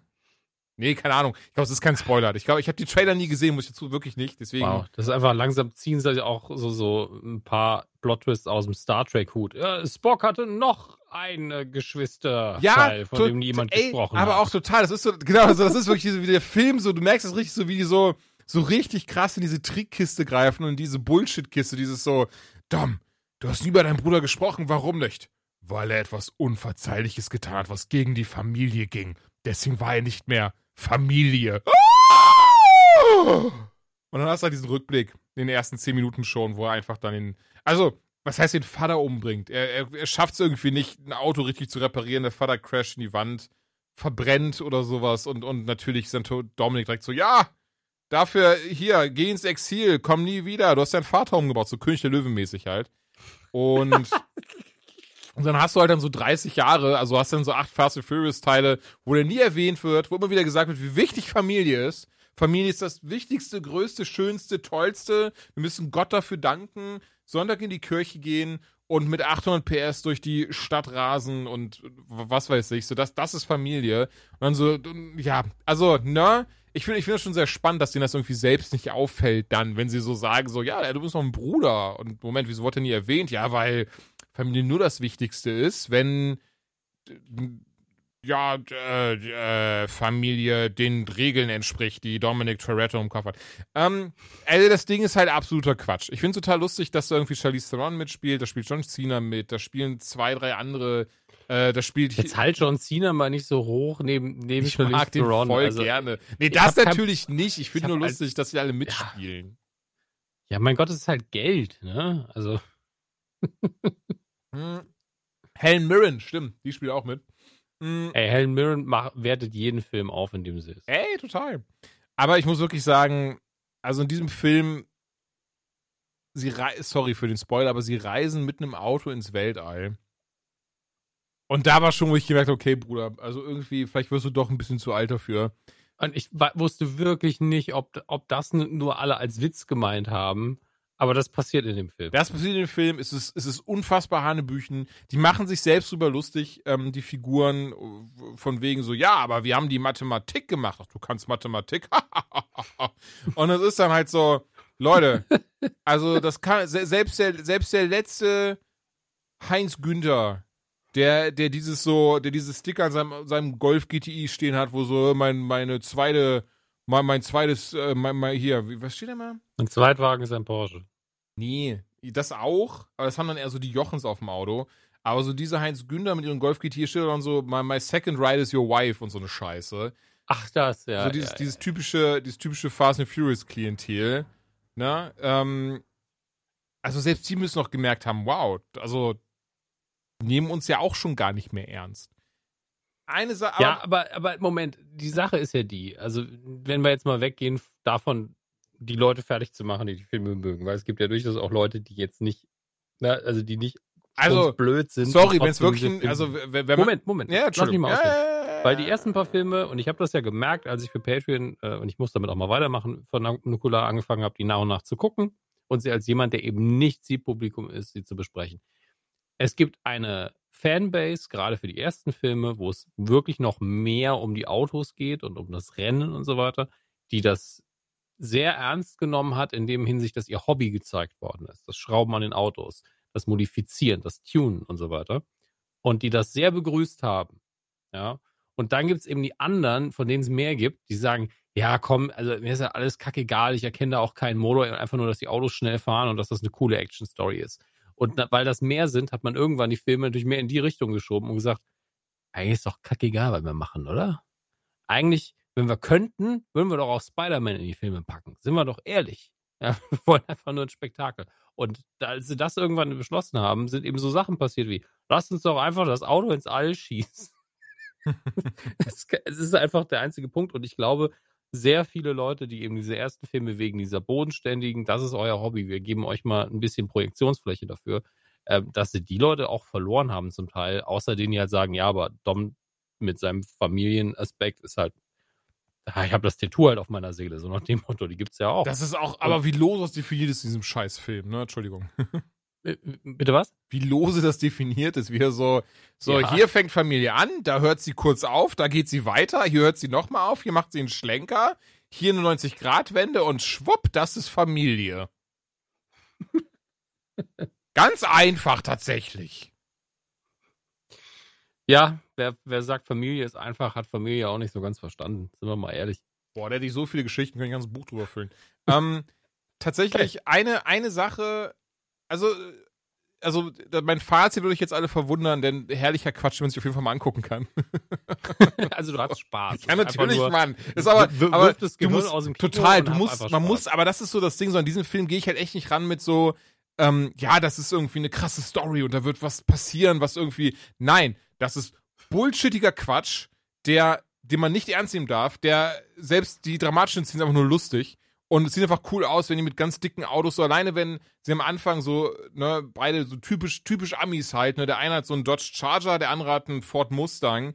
Und dann machen sie halt da so ein Wettrennen über so eine fiktive Insel, ich glaube, die ist nicht mal fiktiv, ähm, über eine Insel, also halt Dessina gegen, gegen den, gegen den Vin Diesel. Und das sieht halt geil aus. Und deswegen guckt man die Filme halt. Das ist halt so, so Michael Bay-mäßig, ne, das ist halt Action, macht Spaß, unterhält, aber einmal reicht mir halt vollkommen. Ich musste nie nochmal gucken, diese Filme. Eine Sache doch aber, die ist mir tatsächlich beim Gucken schon, fand ich das richtig, richtig unangenehm. Ich fand gut, ich sollte den Satz anders einleiten. Ich fand schade, dass Paul Walker 2016 verstorben ist, wie viele andere auch. Nicht nur wegen Fast and Furious, sondern allgemein schien ein guter Typ zu sein. War auch ein guter Schauspieler. Mehr kann ich dazu gar nicht sagen. So krass war ich da jetzt nicht äh, in it. Fand mhm. halbwegs cool, wie sie das gelöst hatten, im Sinne von, ähm, sie haben den Film dann zu Ende gedreht mit seinem Bruder, der dann das äh, CGI, also ne, mit CGI sein Gesicht geändert hat, dass er mehr wie Paul Walker aussah oder, oder viel eher wie Brian O'Connor, das ist ja die Figur. Und dann war das eben dieses so, äh, hey Bruder, eines Tages sehen wir uns wieder. Und die Erklärung war, weil eben Brian mit seiner Frau Mia, die haben sich zurückgezogen, weil sie Kind bekommen haben, nicht mehr dieses, dieses Gangster-Life haben wollten.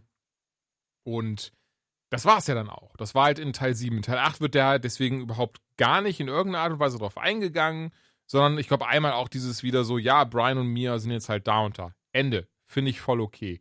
In Teil 9 ganz plötzlich und was übrigens damit anfing, und ich merke gerade, ich habe gelogen, ich habe den Trailer nämlich gesehen, dass wir ja einfach einen CGI Paul Walker im Trailer sehen, der spannenderweise nicht im Film ist, was das Ganze nochmal viel unangenehmer macht, finde ich, weil Alter. das machst du nicht. Also, nee. ich meine das gar nicht so von meinem hohen Ross herab oder so, sondern ich finde das moralisch und ethisch komplett verwerflich. Dann aber im Film hast du wirklich so diese Momente von äh, beispielsweise, ne, hier, der Toretto hat jetzt auch ein Kind und ist deswegen auch nicht mehr in diesem Gangsterleben drinne. Und dann müssten sie aber halt, äh, ja, weil sein Bruder auf den Plan tritt, weil Familie, bla, bla, müssten sie eben dann den Bruder aufhalten, weil das auch wieder, Alter ich will gar nicht so weit abkommen, ganz kurz. Warum muss es denn jedes Mal irgendwie die Welt ansonsten so. wenn ihr nicht mit euren getunten Porsche Caimans über äh, die Arktis fahrt, wird die Welt untergehen. So, Bruder, mach doch einfach mal, mach doch mal halblang, fahr doch mal zehn Gänge runter. Reicht doch irgendwie, wenn so ein halber, so ein halber Straßenblock ansonsten in die Luft geht. Wieso muss denn mal direkt die ganze Welt dran glauben? Also, kauft euch doch keinen Schwanz ab, dass so ein Dominic Toretto das retten könnte. Der kann nicht sagen, ist doch egal. Auf jeden Fall will gar nicht so drüber abrenten tatsächlich. Es ist so, weil so unsympathisch finde ich ihn auch gar nicht. Ich weiß gar nicht, warum ich mich da so reinsteige. So. Ich weiß es auch nicht. du hast so wirklich so leicht zerrissenes Bild davon. Einerseits sitzt du im Kino bist so, ja geil, Action, ja, Popcorn, super, mega. Und der andere Teil von dir ist so, was ist das für ein alberner Scheiß? Ja, irgendwie ich so. lieb's so ein bisschen. Aber- ich lieb's wirklich. Aber hier hast du halt dann so diese Momente, es ist so dieses so, oh, äh, Dom, wo hast du das Kind hingetan? Natürlich habe ich es zu meinem besten Freund Brian gebracht. Zwei Daumen hoch. Brian O'Connor kennt ihr doch auch, ne? Der, äh, mit dem wir das und das gemacht haben. Und das fand ich unangenehm. Das, so doof das klingt, ich fand das richtig unangenehm. wow. Weil, Damals, als wir noch einen halb glaubwürdigen Plot hatten, weißt du noch? Ja. Äh, Ja, das, das, das finde ich, das ist ja okay, aber warum muss denn unbedingt diese Figur eines verstorbenen Schauspielers auf einmal plötzlich wieder so reingebracht werden? Besonders am Ende dann auch, ne, Friede, Freude, Eierkuchen, sie sitzen da alle am Tisch, sind am Grillen und, und dann war auch dann so, dass dann irgendwie der Charakter von Michelle, hier Liddy, Liddy ist da, fragt dann eben Dom von wegen so, oh, hier ist ja ein Stuhl frei, warum denn? Und eben Vin Diesel so, so Richtung Horizont guckt und so, er kommt auch vorbei. Du bist so, oh, Bruder. Es ist wirklich, es gibt, also klar, jetzt könnte man sagen, ja, das hat man immer so gemacht, das heißt ja nicht, dass es richtig so ist. Aber es ist ja nicht das erste Mal, dass Filme gedreht werden, wo Personen verstorben sind, die vorher mit in der Reihe mitgespielt haben. In der Regel handhabt man das so, dass die Figuren auch tot sind und dann kann man noch eine, Hommage unterbringen und dann macht man weiter. Ja.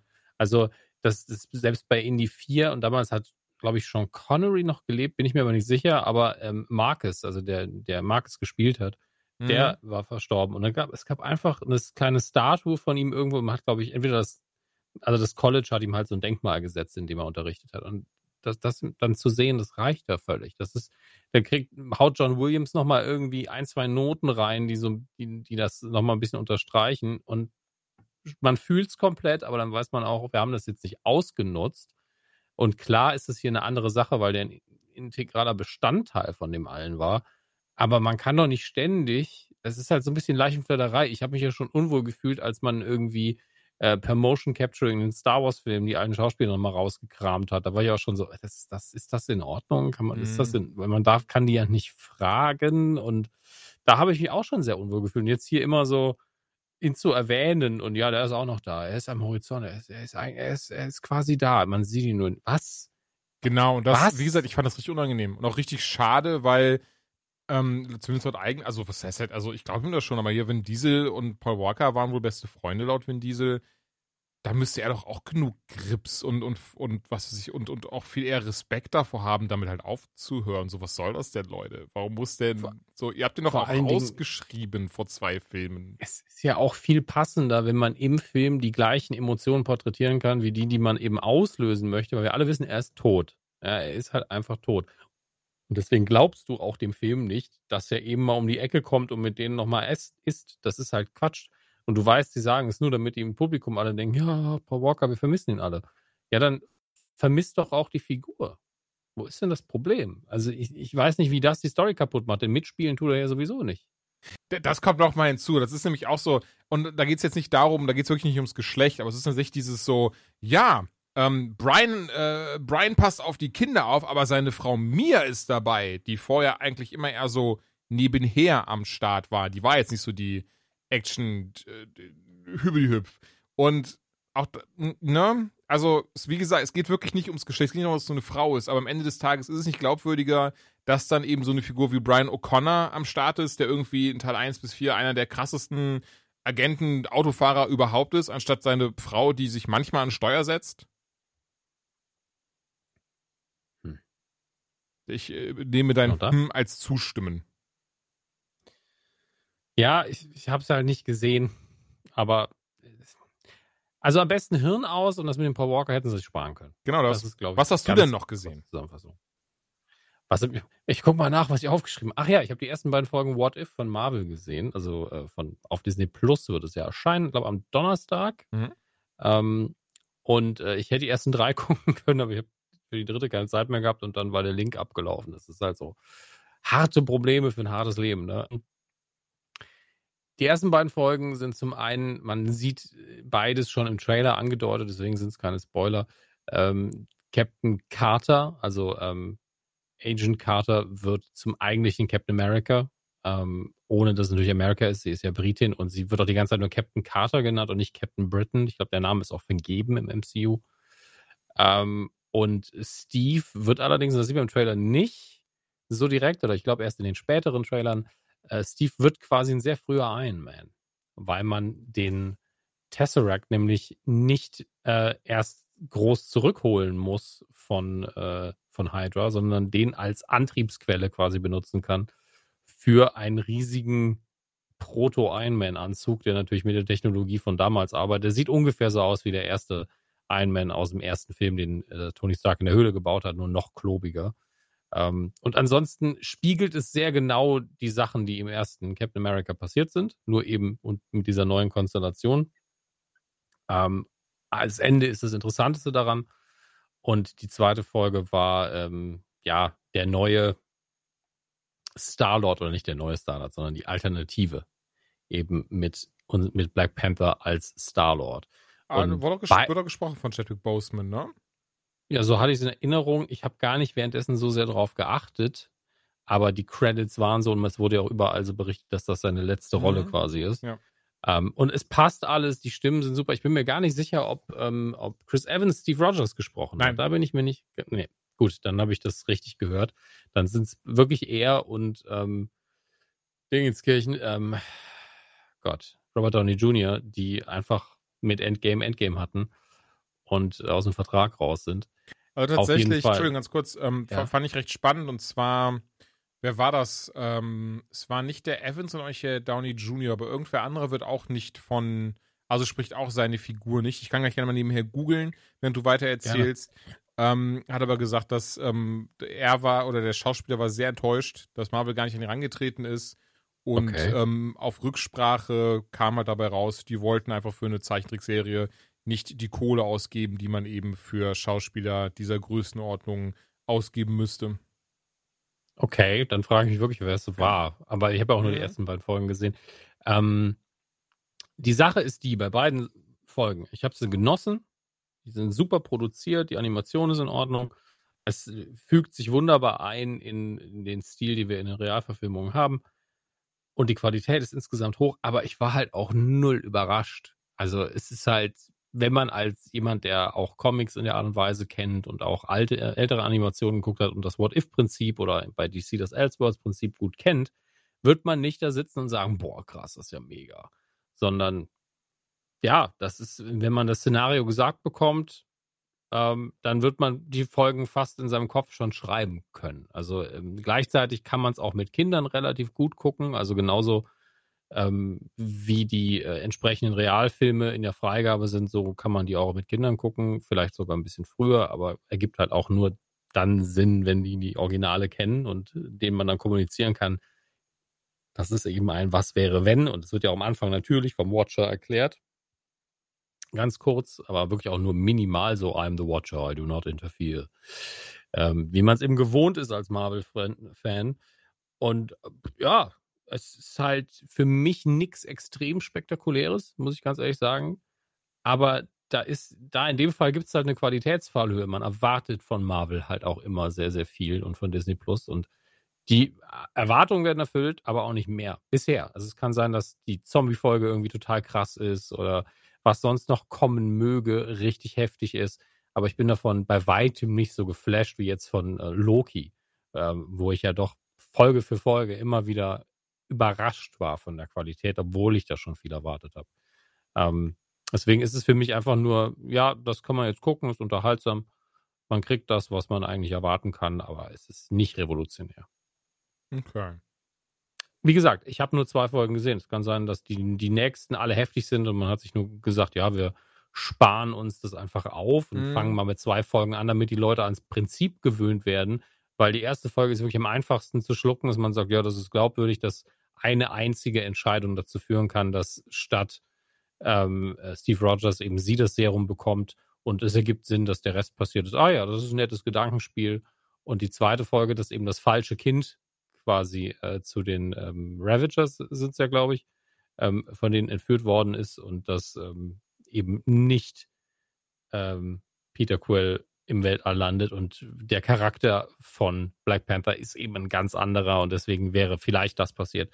Auch das alles sauber. Das Witzigste daran ist tatsächlich Thanos, weil der Einfluss von Black Panther auf alle ist extrem positiv. Jeder von denen wird auf einmal, der eigentlich ein Bösewicht oder ein Rogue war, wird eigentlich auf die gute Seite bekehrt, so ein bisschen Robin Hood-mäßig. Selbst Thanos. Der aber jedem immer wieder von seiner Theorie erzählt, wenn man einfach random die Hälfte der Bevölkerung des Universums auslöscht, das ist viel saupraktisch und sinnvoll. aber er macht es halt nicht mehr. Aber er besteht drauf, dass das eine gute Idee ist. das finde ich, das ist schon ein sehr, sehr schöner Gag. Und ähm, äh, ansonsten passiert halt, ist okay. Okay. Ich habe trotzdem Bock drauf. Die kommt aber auch. Ey, ich werde die alle gucken. Ganz ohne Frage. Also, wenn man Marvel vermisst, wird man sie gucken. Man wird sie genießen. Aber es wird euch die ersten zwei Folgen zumindest, darüber kann ich sagen, nicht vom Hocker hauen. ihr werdet einfach nur gut unterhalten sein. Äh, hast du rausgefunden, wer der Schauspieler ist? Ja, ich habe rausgefunden, wer der Schauspieler ist. Und zwar wurde Dave Bautista auf Twitter gefragt: Hey, Moment, ich sehe gerade, Drax wird nicht von dir gesprochen. Warum? Hm. Darauf antwortete er: Naja, weil mich niemand gefragt hat. Woraufhin James Gunn geantwortet hat, Moment, was? Und dann geht es halt die ganze Zeit so weiter und Cinema Blend hat einen relativ langen Artikel dazu, ähm, naja, der eben dann das Fazit hat, dass äh, nach ein bisschen Rumfragen und Nachfragen ist ganz klar, äh, Disney hat A nicht jetzt das, also hat jetzt nicht das Geld reingesteckt wie andere Marvel-Serien in What If, sondern es soll eher so ein, ja, nette Dreingabe sein und ähm, haben ganz, ganz viele wohl nicht gefallen. Also Chadwick Boseman ist einer der totalen Ausnahmen, dass er sich selbst spricht tatsächlich. Tja, also bei Bautista habe ich eh das Gefühl, dass Marvel ihn halt nicht mehr so mag, weil er ja doch einige kritische Aussagen getroffen hat. Also das Verhältnis ist ja so ein bisschen zerrüttet und der will das ja auch mhm. nicht mehr unbedingt machen. Ja, genau, ähm, da hat er schon gesagt, Guardians Galaxy 3 wird der definitiv letzte Marvel-Film für ihn sein. Ja. Und ich glaube, er hat das ganze Team gelobt, aber war so, ja, das Studio finde ich nicht so geil. Und ähm, ich denke, dann ist es für beide Seiten auch besser, wenn man diese Ehe auflöst, ähm, bevor es dann wirklich übel wird. Ähm, Verstehe es aber auch irgendwo, weil Drax ist halt schon sehr eindimensional porträtiert und ja, mein Gott. Ja, also, gut, ähm, Drax hin oder her, aber es sind ja wirklich viele andere. Ähm, hier, hier, hier, also eine Iron Man, Captain America, Black Widow, Hawkeye, ähm, Drax, Star-Lord, also nicht T'Chaka, äh, nicht T'Challa ähm, und so weiter und so fort. Also sie sprechen sich alle nicht selbst und wirklich irgendwie zwei, drei, die sich selbst sprechen und alle anderen hatte, wollte Disney keine Kohle für ausgeben. Ähm, ey, man kann da, ja, ne, das wollte ich gerade sagen, also man kann da gerne halten, was man davon möchte und ich verstehe, ich verstehe auch komplett, wenn man sagt, so, ja gut, ist halt Zeichentrick und ist What If, warum sollte nicht von dem anderen gesprochen sein? Easy, gebe ich euch alles. Ähm, ich finde dem Aspekt schade, weil es ist eine große Marke, wir sind da alle sehr investiert drin. Und sind mal ganz ehrlich, Disney ist das scheißegal, ob sie jetzt jemandem eine Million oder zehn Millionen für so eine Rolle bezahlen. Ja, der, der Grund war vorgeschoben, das ist ganz klar. Also kann, kann mir keiner erzählen, dass ausgerechnet Bautista zu teuer war. Also Nein, glaube ich auch nicht. Es sei denn, er hat gesagt, ja, damit das, damit es nicht passiert, verlange ich einfach mal 10 Millionen dafür. Das ist Quatsch. Nee, Zahlen kenne ich auch nicht. Ich glaube auch nicht, dass es so war, sondern, ey, ganz ehrlich, ich kann mir wirklich vorstellen, dass Disney war so, ja, fuck it, äh, hier können wir viel Geld sparen. Yay, us. Ist auch egal am Ende des Tages. Ist also ist auch egal. Ähm, ich hoffe, dass es ihm gut geht und äh, dass wir weiterhin vernünftige Geschichten erzählt bekommen. Das sind die zwei Sachen, wo wir uns einigen. Auf jeden Fall. Ich habe noch Disneys Jungle Cruise gesehen, bei dem ja wirklich die Prämisse ist, ey, das ist einfach eine fucking Disney-Ride und nicht mal eine krasse irgendwie Fahrgeschäft im Disneyland. Also nee. zumindest. Ich habe ja. Ich, ich habe ja in der Vorbereitung für das absurde Hörspiel, was wir inspiriert davon produziert haben für Nukular, ja. habe ich mir, ähm, es gibt ja online immer mal wieder so Vergnügungs Leute, die Vergnügungsparks, Rides komplett aus dem Point of View filmen. Ähm, Max macht da auch bei einer Man Cave auf Twitch immer sehr viel Kram. Gestern Star Wars, sehr heftig geiler Ride. Und dann gucke ich mir den neuen Jungle Cruise Ride an, in der Vorbereitung, so ums Feeling äh, reinzukommen. Und bin so, die fahren einfach mit dem Boot lang und es sieht ein bisschen aus wie der Amazonas und da sind halt ein paar ausgestopfte Affen und hä? Ja, also, also ich finde find auch sehr spannend, dass die da so, also der Film, wen überrascht es, überrascht es jetzt, äh, hat genau wie Mechrad Flut der Karibik, der hat nicht viel damit zu tun, bis auf dass er eben den Namen des Fahrgeschäfts hat und zumindest dasselbe Bötchen benutzt, in dem man, in dem man eben eben herfährt. Aber Flut der Karibik ist eigentlich ein sehr gutes ähm, Stichwort. Ich behaupte, was ich behaupte, ich finde, Jungle Cruise, Disney's Jungle Cruise ist so eine Synergie, so eine Fusion aus Indiana Jones und eben Fluch der Karibik. Also ich finde, beide Filmvibes sind da krass da. Emily Blunt spielt eine Figur, die eine, einen ganz besonderen Schatz sucht, quasi den Jungbrunnen. Hier ist es eine, mhm. hier ist es eine Jungfrucht von mir aus. Wenn man diese Frucht isst, dann ähm, ja, lebt man eben ewig und drei Tage und reist dafür eben an den Amazonas, wo sie auf Dwayne Johnson trifft, der ein Skipper ist. Äh, jemand, der eben Touris auf seinem Boot durch die Gegend cruist. Und ähm, ja, sie hat dann eben eine Karte dabei und sagt so, hey, hier muss ich hin, bring mich dahin. Also ja, aber nur, wenn du mir 12.000 Rubel gibst, also keine Ahnung, ich weiß nicht, welche, welche Währung wir benutzt haben. Rubel. dann mache ich das. Und die so, ja, okay, kein Problem, ich bin eh reich und britisch, ich kann das. Und dann tuckern die eben los und natürlich dann treffen sie auf einheimische Völker, sie treffen auf äh, Schlangenmonster, auf, ja, so ein bisschen hat mich das dann an Davy Jones erinnert, den, der, also ein Antagonist, den es da eben gibt, der hat so seine Crew aus Verfluchten, die, die dann aus verschiedenen, ähm, hier sind jetzt nicht Fische, aber eben der eine besteht so aus Bienen, der nächste aus Schlangen und so ein Zeug. Wo ich auch echt sagen muss, das hat so. Nicolas Cage ist wieder da. The Beast, not the Beast. das hat so ein bisschen bei mir so irgendeine irgendeine tiefsitzende Phobie getriggert, die ich gar nicht wusste, dass ich die hatte. Aber der Typ hat dann aus seiner Haut, also die Haut öffnet sich dann an Stellen und da kommt dann so eine Schlange raus. Und das fand ich sehr ah. widerlich anzusehen. Also da wirklich habe ich guck mal so, oh nee, lass das mal, Mann. Hör jetzt mal auf, das ist ein Kinderfilm. Warum zeigt ihr das? Ähm, das mochte ich nicht so. Davon ab, der Film ist nicht sonderlich anspruchsvoll. Ähm, er hat sehr schön, äh, nicht schöne, sehr süße Momente, hat ein, zwei schöne Augenblicke, regt zum Schmunzeln an und ist insgesamt halt ein Film, den man echt gut weggucken kann. Ähm, kein Überflieger. Ich finde, er kommt auch weder in Indiana Jones noch in Flut der Karibik dran, wo ich jetzt auch gar nicht weiß, wie zum Beispiel dein Stand zu Flut der Karibik ist. Ich muss sagen, ich mag die sehr, sehr gerne, zumindest die ersten ah. drei. Den, den ersten habe ich, glaube ich, viermal im Kino gesehen. Also es ist nicht so deins. Danach konnte ich ihn irgendwann nicht mehr, aber ich habe ihn dann nochmal auf DVD ein paar Mal geguckt.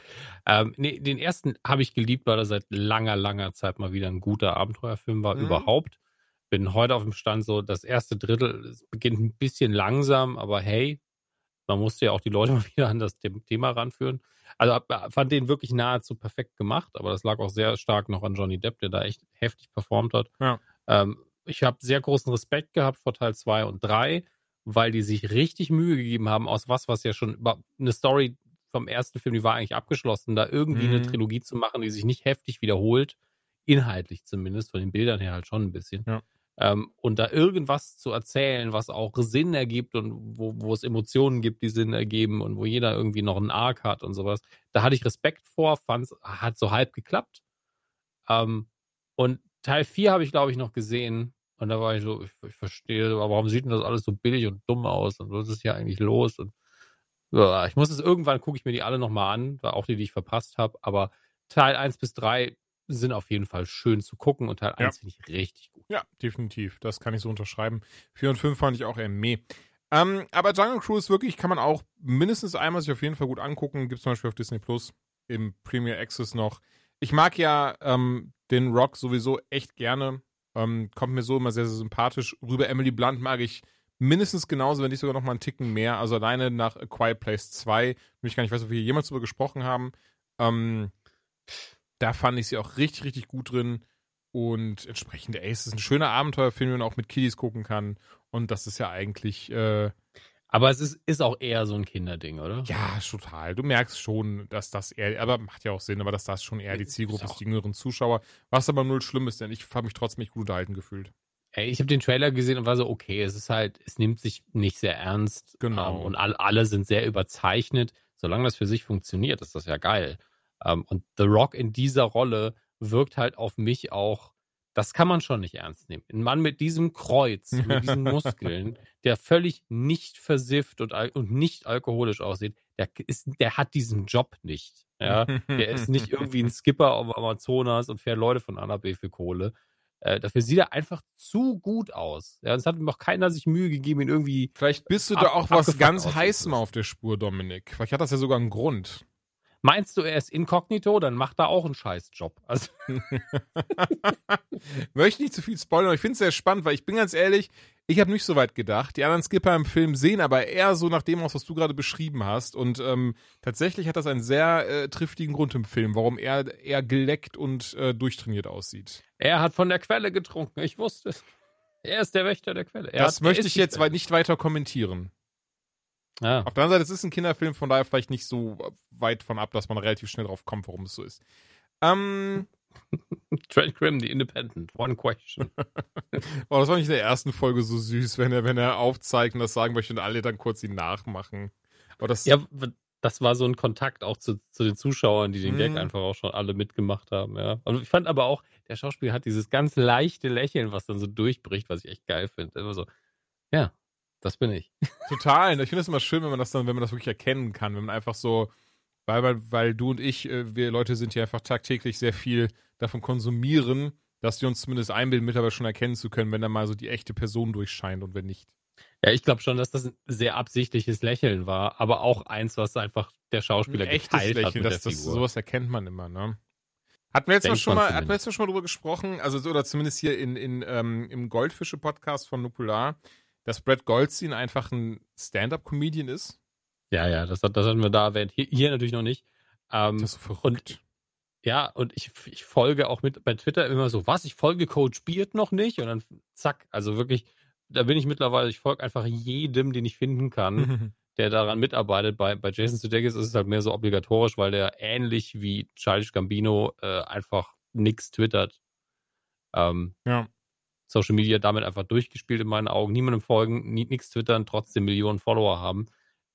Richtig gut. Ich habe jetzt auch Brad Goldstein schon mehrfach auf Instagram angeschrieben, aber ich glaube, er liest seine Privatnachrichten nicht, was schon irgendwie Sinn macht, aber ja. Also nicht immer nur gefragt, also nicht irgendwie so Hallo, sondern einfach nur so, hey, pass auf, ähm, Podcast 10 Minuten, kurz über Roy und Ted Lasso reden, danach lasse ich auch wieder in die Freiheit. Ähm, mal schauen. Kann auch gut sein, dass er irgendwie das gesehen hat, dass ich irgendwie schon fünf Nachrichten geschickt habe und mich auf die Blockliste gesetzt hat. Aber wir, wir schauen.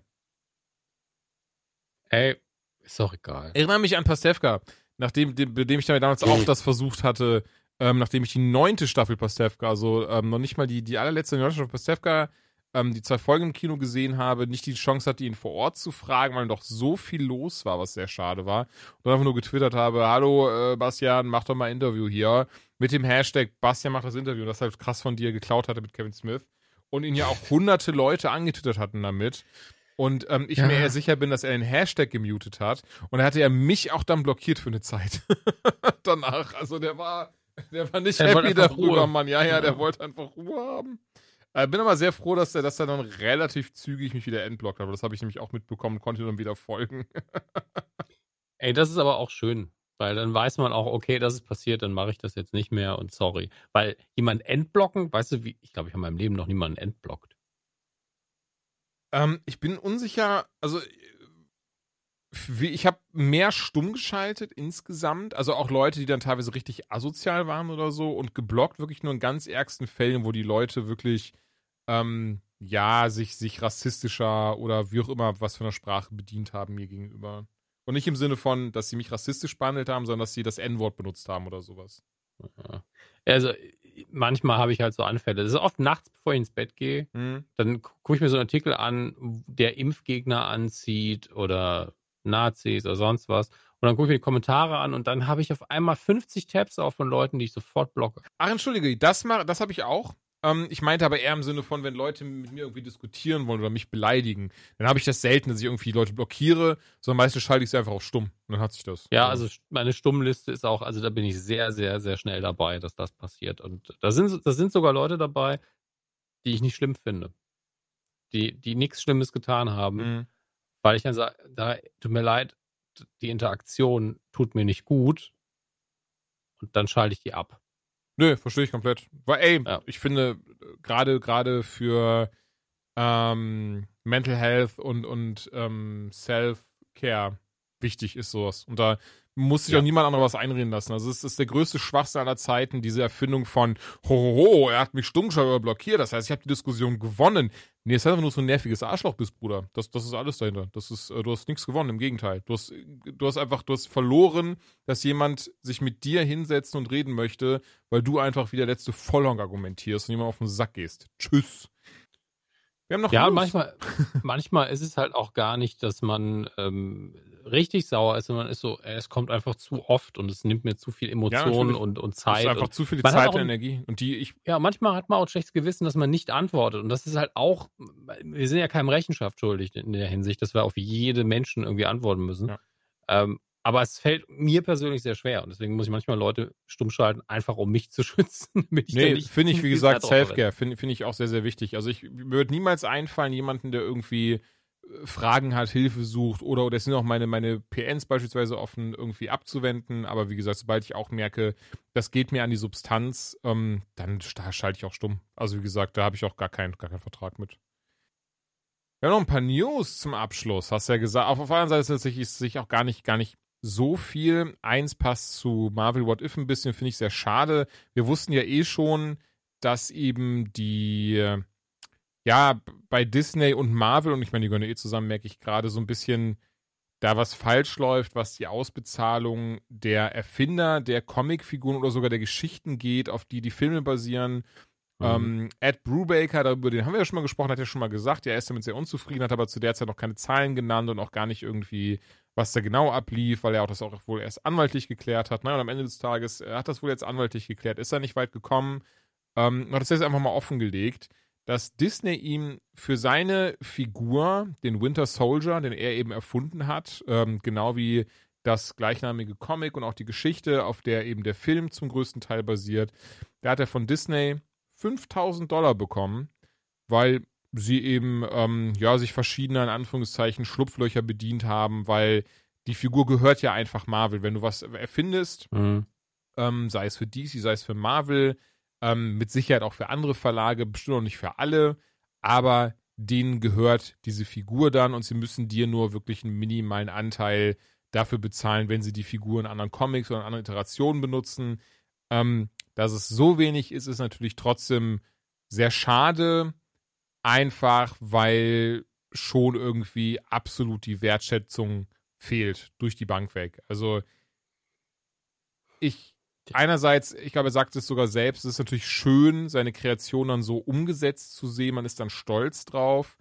Aber auf der anderen Seite, wenn man dann mitbekommt, dass, dass, die, dass das ein Milliarden-Franchise ist, man hat da 5000 Dollar für bekommen, ähm, aus dem einfachen Grund, weil Disney vertraglich nicht mehr zahlen muss, ist das schon ein bisschen bitter.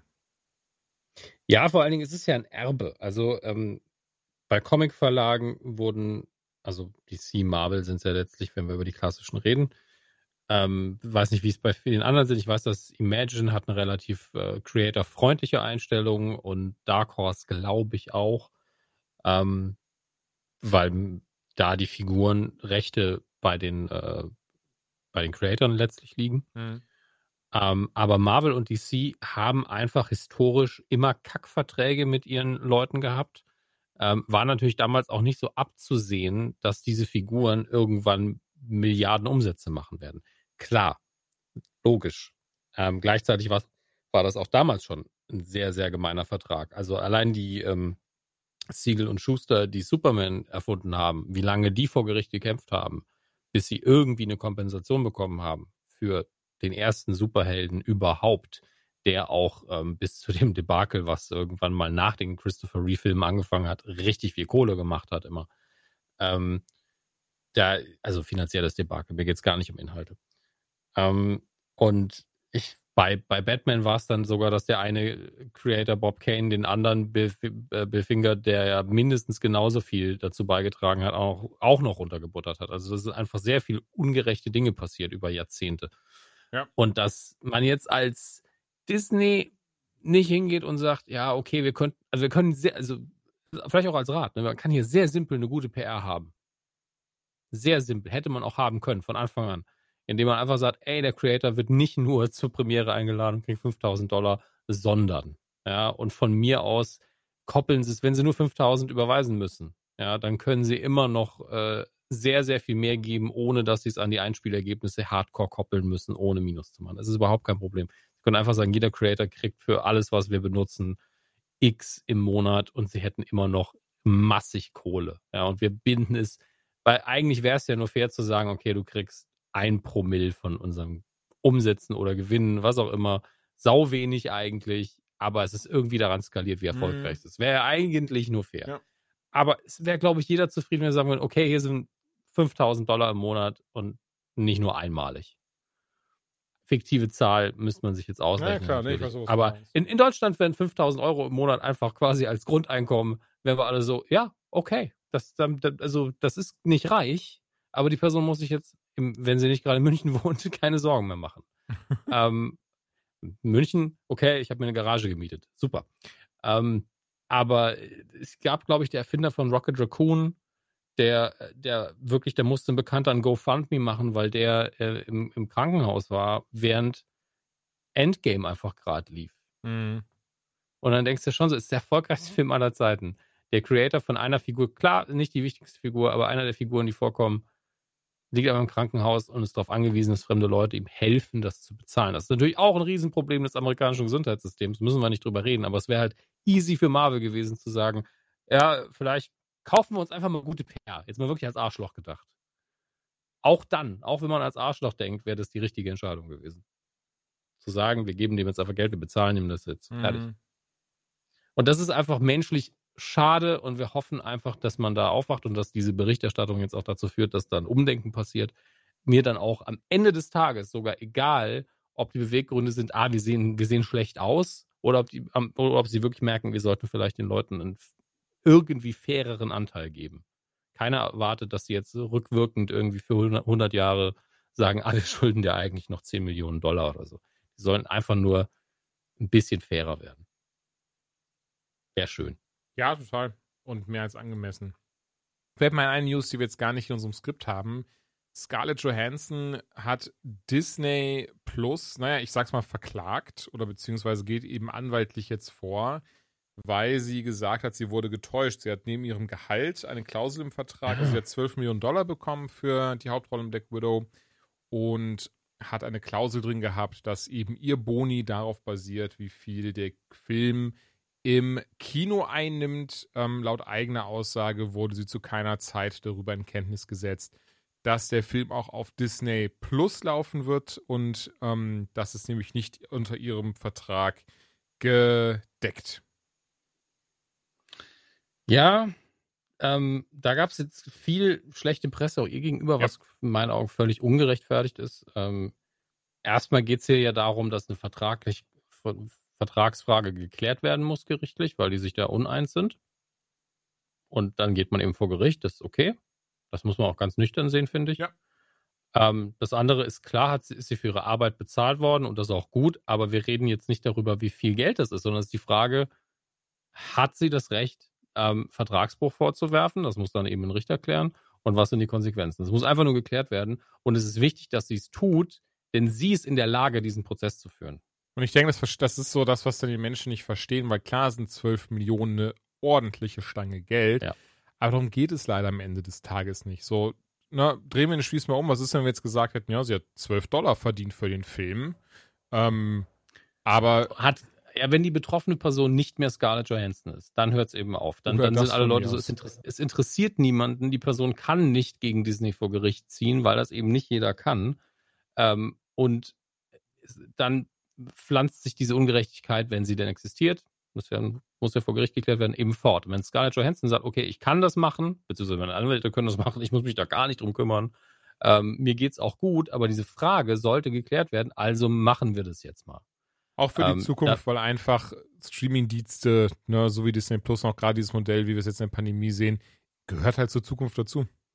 Ja, und deswegen ist es, ich finde, das sollte man völlig unemotional sehen, ähm, bis auf den Punkt, wenn man eben der Meinung ist, ja, hier wurde wirklich jemand ungerecht behandelt. Und im Zweifelsfall ist mein Gefälle dann eher so, ja, okay, also es ist sehr unwahrscheinlich, dass Scarlett Johansson Disney gerade ungerecht behandelt.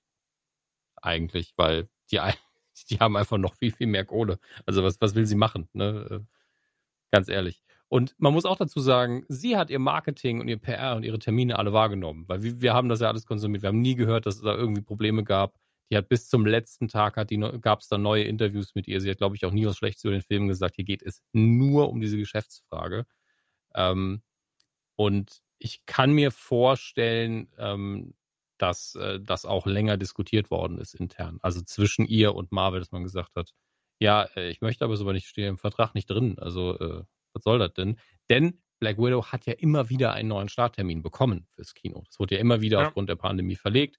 Und man kann sich zumindest gut vorstellen, dass intern dann oft diskutiert wurde, wie machen wir das mit Disney Plus, wie werden wir das veröffentlichen und dass da oft ein Veto von ihr kam. Kann ich mir schon vorstellen. Aber das sind Dinge, die wir nicht wissen und ähm, wir behalten das nur insofern im Auge, dass wir halt irgendwann ein erstes Urteil wahrscheinlich wahrnehmen werden und dann werden wir das hier auch berichten. Aber wie gesagt, jede Aufregung im Sinne von, ja, jetzt will sie noch mehr Kohle, bringt einem halt gar nichts hier. Das ist völlig irrelevant. Ja. Weiß nicht, haben wir noch. Ähm. ah, oder mach du ruhig, Entschuldigung. Wir haben noch He-Man als Thema, wo ich auch schon mal sagen kann, dass wir vermutlich in, ähm, in der nächsten Folge Reihe Nukular sehr, sehr ausführlich über zumindest den Fankulturfakt, äh, den das Ganze mhm. umgibt, reden werden. Wir können aber auch erstmal einfach nur darüber reden, wie wir denn diese erste Hälfte dieser Staffel, glaube ich, ähm, fanden, von He-Man Revelation. Ich glaube nämlich, dass es einfach eine Staffel ist, die gesplittet ist, oder das nächste ist schon Staffel 2, aber das kommt Nee, halt nee, ist gesplittet, hatten sie schon gesagt, ja, ja. ja. Ähm, gesplittet. Die Kurzfassung von mir ist, ich fand das sehr gut. Ähm, Animationsstil sehr nah am Original, ohne dass es scheiße aussieht, denn der alte Stil sieht heute scheiße aus, muss man einmal sagen. Qualitativ ist das einfach nix, da sind sogar die Farben nicht mehr schön. Ähm, aber es sieht aus, wie man das heute machen würde, wenn man eben diesen Stil haben will. Es sieht schön modern aus, es hat natürlich einen ganz leichten Anime-Touch, aber der ist so minimal. Ich finde, es ist ungefähr auf dem Niveau mit einer guten DC-Animation. Mhm.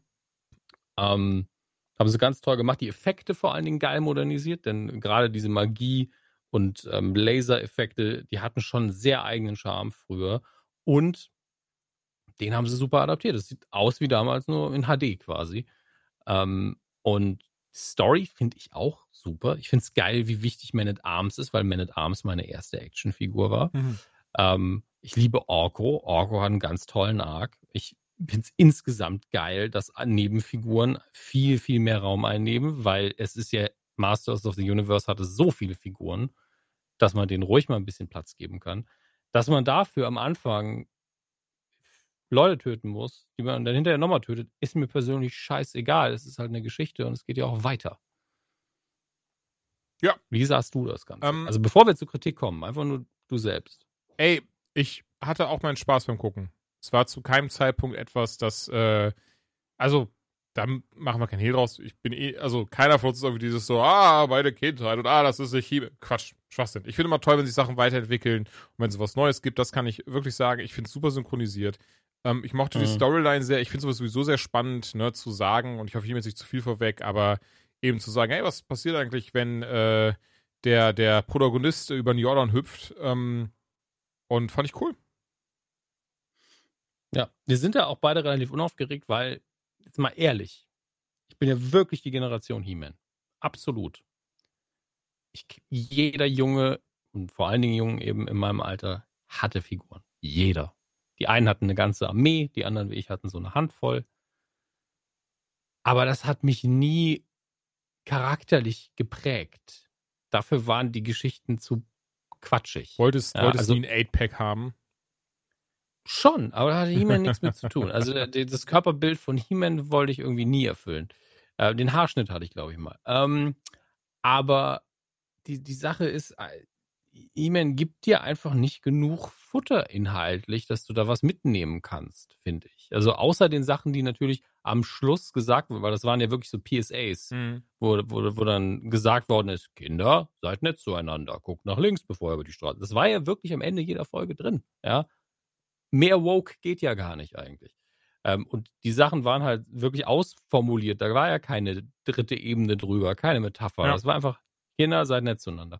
Und das ist ja auch voll okay, weil es eine Kindersendung war. Das ist ja der Punkt. Ja, zudem, Ähm. sorry, aber sich darüber aufzuregen, dass eine Zeichentrickserie über Actionfiguren irgendwie äh, sich jemand nicht so benimmt wie damals in den 70ern, 80ern, wo, oder schon in den 80ern war es, ne, wo, wo, wo ja eh, Ja. also, ey, was sollte manchmal reindichten in so Serien von damals? So, da war, da, was du schon sagst, da gab es keine Tiefe. Da war einfach so, die Sachen wurden ausformuliert, dann hatte sich das. Ja, und ich meine, das Einzige, was man so, also es gibt, man kann immer was rauslesen, aber aus der Serie habe ich nie viel rausgelesen. Ich kann natürlich nicht für andere sprechen, weil ich haben die gesagt, seitdem möchte ich unbedingt Bodybuild, aber ich habe keine Ahnung. Aber ich wollte auch mal eine Katze, die, die, wenn ich mir einen Stock aus dem Arsch ziehe, auf einmal aggressiv wird und vorher total faul. Ich weiß es nicht, was man sich da rausnimmt. Ähm, aber ich meine, man kann sagen, keine Ahnung, bei den Turtles, die dann ein bisschen später kamen, ja, also Brüderlichkeit war da so ein bisschen das Thema, Zusammenhalt, aber es waren immer so ganz lockere, abstrakte Sachen. Ähm, und die Botschaft war bestimmt nicht, He-Man ist die einzige wichtige Figur, äh, die es gibt. Mhm. Das war nicht die Botschaft von He-Man.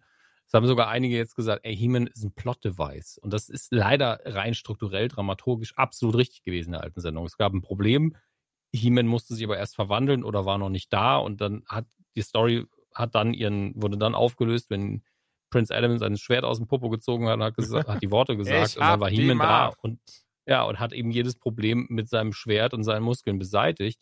Das war in der Regel die Story jeder Folge. Und ähm, das ist Also- halt kein Charakter in dem Sinne. Der hat Nein. ja auch keinen Arc in dem Sinne. Es Ich, ich, ist auch keiner böse gewesen, weil Publikum darf man nicht vergessen. Diese, die Produktionsbedingungen mit, ja, wir haben eine Serie geschrieben, nachdem wir die Figuren vorgesetzt bekommen haben, weil die verkauft werden mussten und die hatten keine Ahnung, was das eigentlich alles sein soll. Also haben wir uns was ausgedacht. Ähm, da- das ist das, was dabei rumkam. Und das hochzustilisieren als, das ist alles in meiner Kindheit und das muss genauso immer wieder ad infinitum wiederholt werden. Und die Kritiken, die ich dazu gelesen habe, sind voll von Sexismus, von Idiotie, von einer uninspirierten, ungelenkten Wut, die ich nicht nachvollziehen kann, einem Frust. Bei den Turtles muss ich auch mal sagen, ich habe nach der Original-Turtles-Serie fast nie mehr als zwei Folgen von was anderem geguckt, weil es mir auch oft nicht gefallen hat, Mhm. weil auch der Turtles-Film mit Megan Fox auch nur so okay war für mich. Ha- Aber ich habe mich da doch nicht aufgeregt und betrogen gefühlt. Selbst bei dem Ghostbusters-Film, ähm, der nicht deswegen nicht gut war, weil Frauen die Hauptrolle gespielt haben. Muss man auch noch ganz, ganz dicht betonen. Die Frauen waren nie das Problem dieses Films.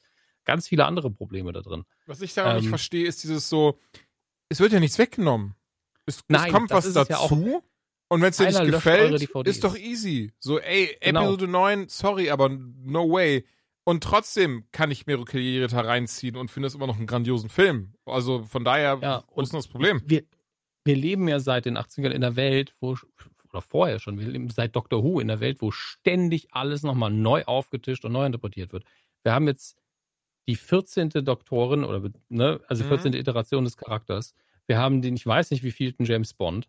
Ähm, wir haben bei Star Trek mittlerweile geht es da auch richtig rund. Bei Star Wars hattest du immer die Option zu sagen, ja gut, es gibt jetzt keinen neuen Film, aber es gibt geile Bücher, es gibt Comics, es Ja. gibt XYZ. Es gibt immer genug Material. Bei He-Man war es jetzt halt nicht mal nicht so viel. Und dann hat euch vielleicht mal diese She-Ra-Serie nicht gefallen, weil es in der She-Ra-Serie um eine Frau ging. Das ist ja überraschend. Ähm, und es ist halt nicht alles mundgerecht für euch, dass ihr euer Hirn nicht einschalten und euren Geschmack ein bisschen anpassen müsst. Das, also, blödes Beispiel wieder mit Essen. Esst ihr heute immer noch den gleichen Käse, den ihr damals gegessen habt? Also, esst ihr immer nur Also Gouda? weil- solche weil euer Menschen gibt es mit Sicherheit.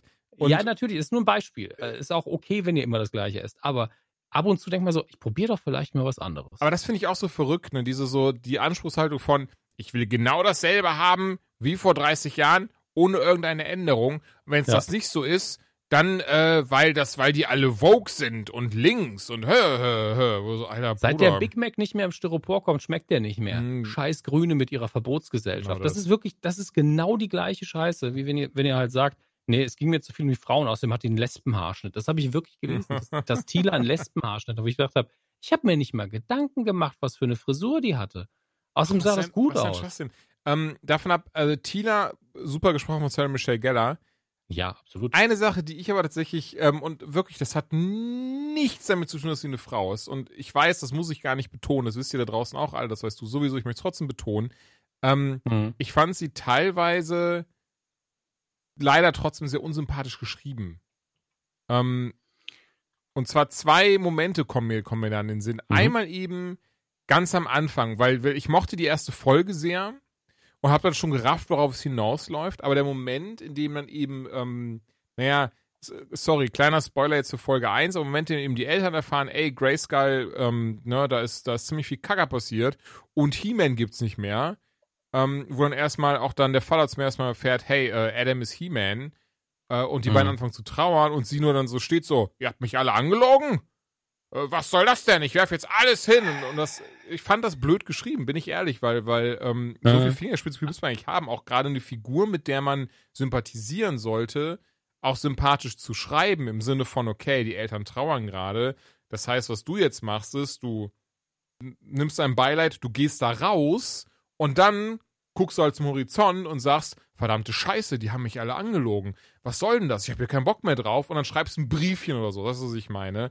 Aber dass sie dann in Mhm. diesem Moment so diese ganze Szene an sich reißt, weil sie so das Gefühl hat, sie ist gerade so die wichtigste Person im ganzen Raum, fand ich sehr schade. Also das war so, weil das war das erste Mal, wo ich, wo ich echt dachte, krass, das ist super unsympathisch geschrieben einfach.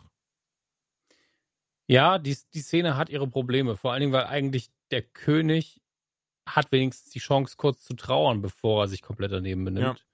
Und bei sie ist halt direkt so, mein ganzes Leben war also eine Lüge und die habe ich ganz, was- also die, die Wut verstehe ich komplett. Ja. Ja, Ich verstehe auch die Konsequenz, aber es ist wirklich die Präsentation ist Genau. hier ein Problem. Da hast du schon recht.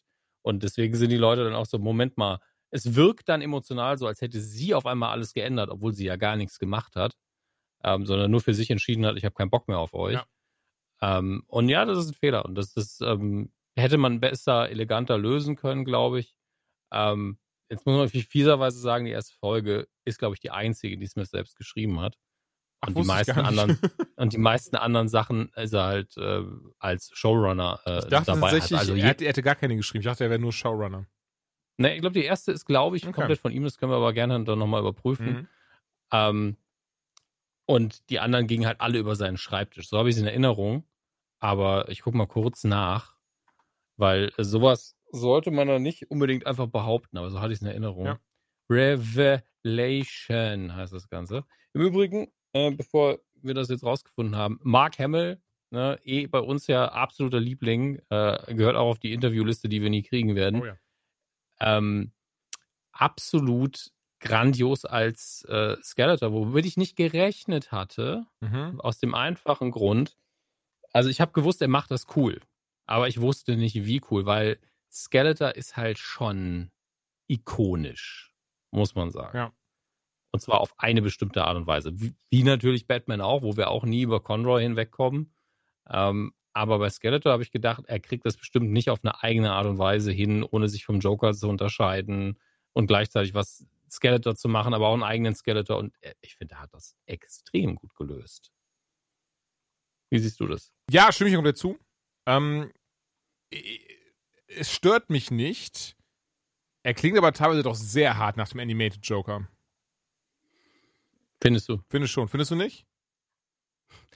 Das ist geil, einfach nur dieses Gespräch. Das ist, das ist wenn wir jemals wieder auf die Bühne kommen, einfach nur so, fin- fin- findest du schon? Ja, findest du nicht? Ja, schon. Also, wie siehst du das Sicher? Oh, bist du wirklich sicher? Hm. Also ist es Ja, dein, mal ist es dein denn? Ernst? Also, hör, hören wir doch nochmal rein. Gucken wir uns doch mal die alle 99 Folgen Prozent zusammen oder an. 100 Prozent? Also das ist jetzt schon wichtig. Was ist denn hier los? Also, ich habe das Gefühl, dass das äh, irgendwie IMDb mich da ein bisschen. An der Nase herumführt. Aber ganz kurz das mal Ja, abschließen, meine Meinung dazu. Also von daher, ansonsten finde ich das gut. Ich finde, die Serie hat gute Momente. Ähm, was du schon sagst, viele Kritik kommt aus diesem sehr weirden Hass hervor, dass man irgendwie heutzutage in alles Vogue reindichten muss, obwohl ich zum Beispiel das gar nicht gesehen. Ich weiß nicht, was an dieser Serie Vogue sein soll.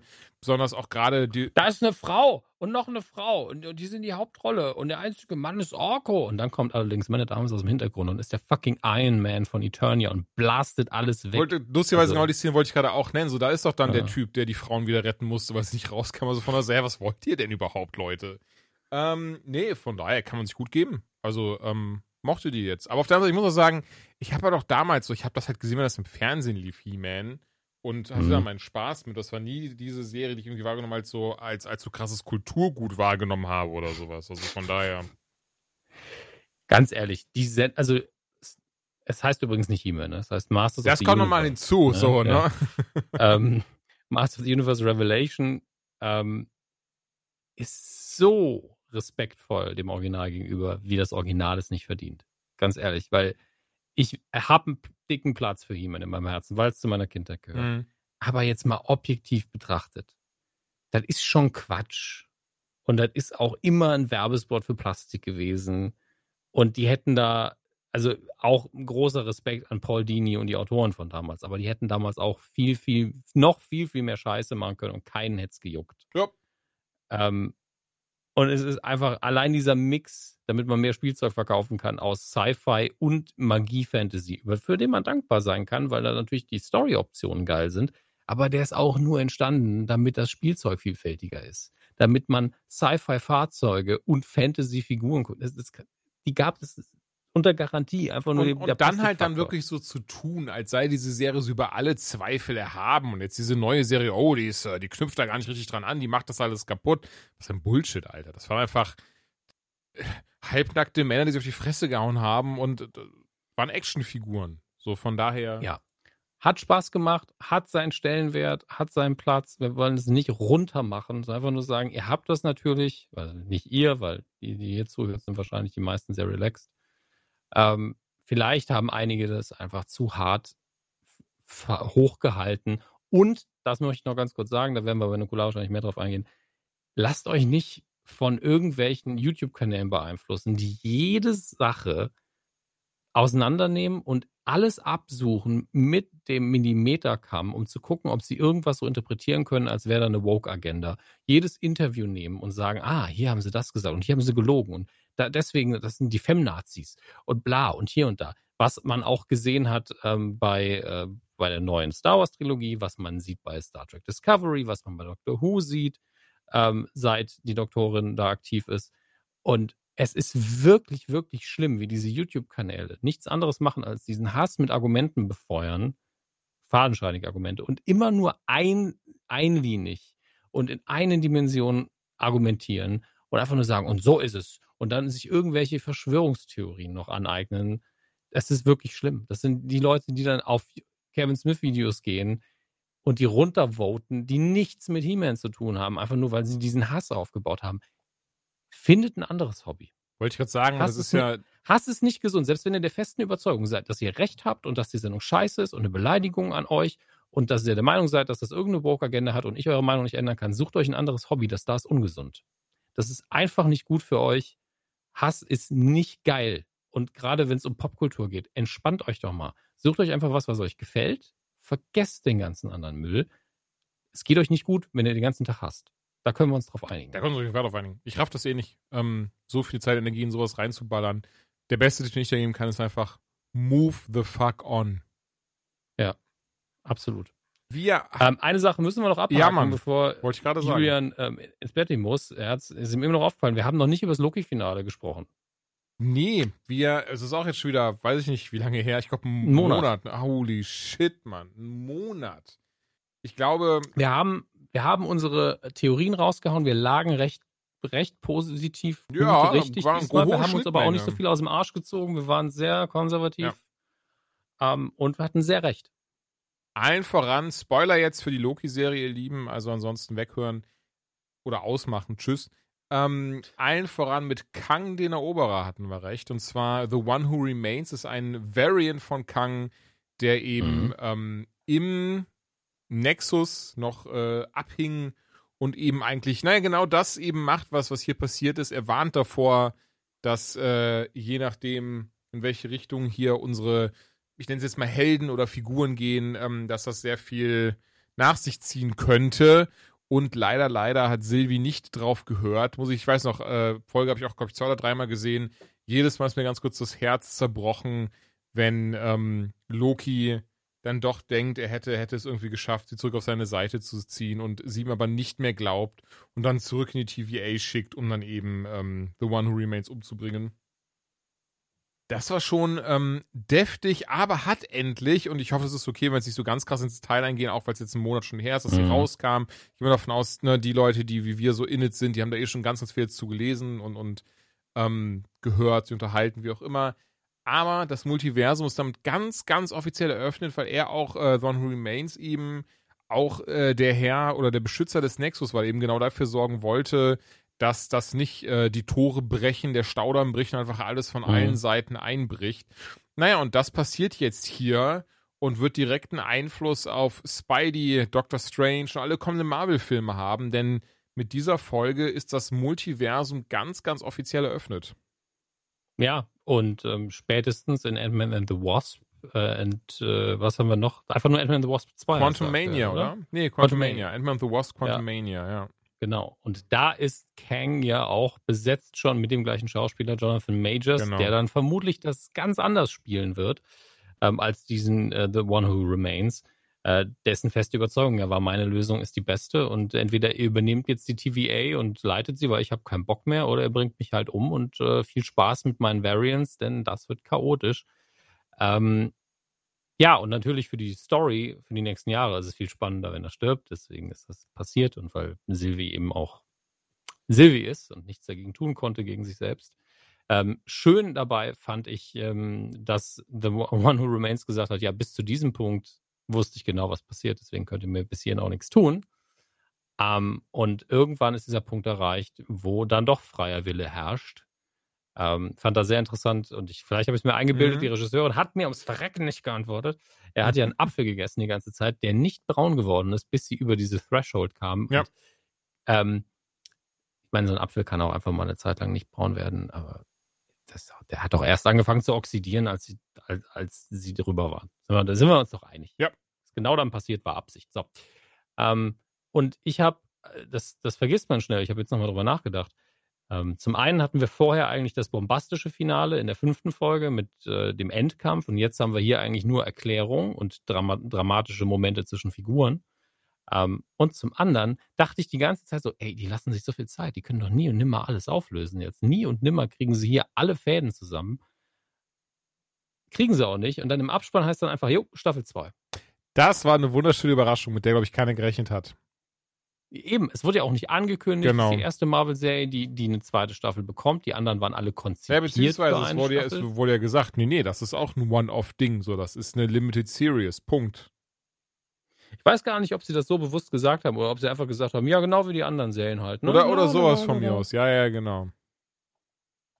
Aber das war für mich, also es ist das erste Mal seit langem, dass ich so in der Credit-Scene einfach nur gehört habe, es geht weiter. Und ich war so, ja, geil. Total, Da ne? War auch so, so, wow, wie nice ist das denn? Besonders das Ende war ja so asozial, wenn äh, Mobius nicht mehr Loki erkennt und ihn fragt, äh, von welcher Division bist du denn? Oh Mann, ey, der arme Loki. Ich meine, zu viel Mitleid sollten wir vielleicht nicht mit ihm haben, aber insgesamt ähm, tat mir das schon leid, die, die Überschlagung der Events da für ihn. Ja, ich denke, mittlerweile haben wir es ja jetzt auch mit einem Loki zu tun, der ein bisschen geläutert ist und der einiges durchgemacht hat. Und äh, äh, man kann ihn, glaube ich, mindestens so positiv sehen wie den Loki am Ende von Tor 3. Ähm, weil das ja auch kein absolut strahlender Held war, sondern nur einfach jemand, der ein bisschen was gelernt hat und gemerkt hat, okay, ein paar Leute sind wir halt vielleicht doch schon wichtig und mal gucken. Und ähm, dieser Loki hier hat jetzt äh, eine Verbindung aufgebaut zu einer Person, wie der alte Loki das noch nie getan hatte. Und äh, Da möchte ich auch immer noch an meiner Theorie festhalten, die sie natürlich jetzt auch noch posthum schön, schön reinschreiben und erklären könnten, dass der Loki, den wir am Ende von Tor 3 sehen und auch in Endgame sehen, tatsächlich eben der Loki ist, den wir jetzt in der Loki-Serie sehen, weil er weiß, was passieren wird und ähm, nur eben auch weiß, wie er Thanos austricksen kann jetzt. ja, aber dann würden wir ja Endgame neu schreiben. Naja, eben nicht. Es ist ja alles so passiert, wie es passiert ist. Das ergibt aber keinen Sinn. Ja, Weil, ist aber auch Äh, äh, Zeitreisen. ja, aber es ergibt trotzdem überhaupt keinen Sinn. naja, gut. Das einzige, also beziehungsweise ähm, nur in dem Sinne, dass er dann sich eben auch wegprojiziert. Ja. Ähm, ich glaube allerdings eher, dass dieser Loki einfach sagt, ja, ich weiß ja, wann ich als Loki hier in Mhm. der Zeitlinie sterbe und danach nehme ich einfach seinen Platz ein. Ja gut, das kann natürlich auch Ähm, gut sein. Ja. Bin auch gespannt, ob er entsprechend in Love and Thunder dabei sein wird. Ich kann es mir vorstellen. Das, das Fiese ist ja, dass er immer schon sich hat aussehen lassen können wie andere Leute, ewig lang als sein Vater abgehangen hat als König. Ja. Äh, Das heißt, jede Figur könnte theoretisch Loki sein oder ein Skrull. Mhm. Das ist ja wirklich, im Moment sind wir jetzt in einer Phase des MCU, wo man einfach auch gar naja, nichts mehr Secret. Invasion kommt ja auch in zwei Jahren, also mal schauen. Eben, also das wird auch schon Einfluss haben auf die kommenden Filme Ja. und ähm, wir sind da sehr gespannt. Ich glaube, wir tüten das jetzt aber ein, Gerne doch. ähm, weil äh, wir haben ja schon lange gemacht jetzt, äh, über zwei, Über zwei Stunden. Stunden auf jeden Fall. Und das nächste Mal werden wir wieder sehr viel zu besprechen haben. Das denke ich aber auch. Dominik, es war mir wie immer ein inneres Blumenpflücken und ich sage bis zum nächsten Mal. Macht's gut. Bis dann. Ciao.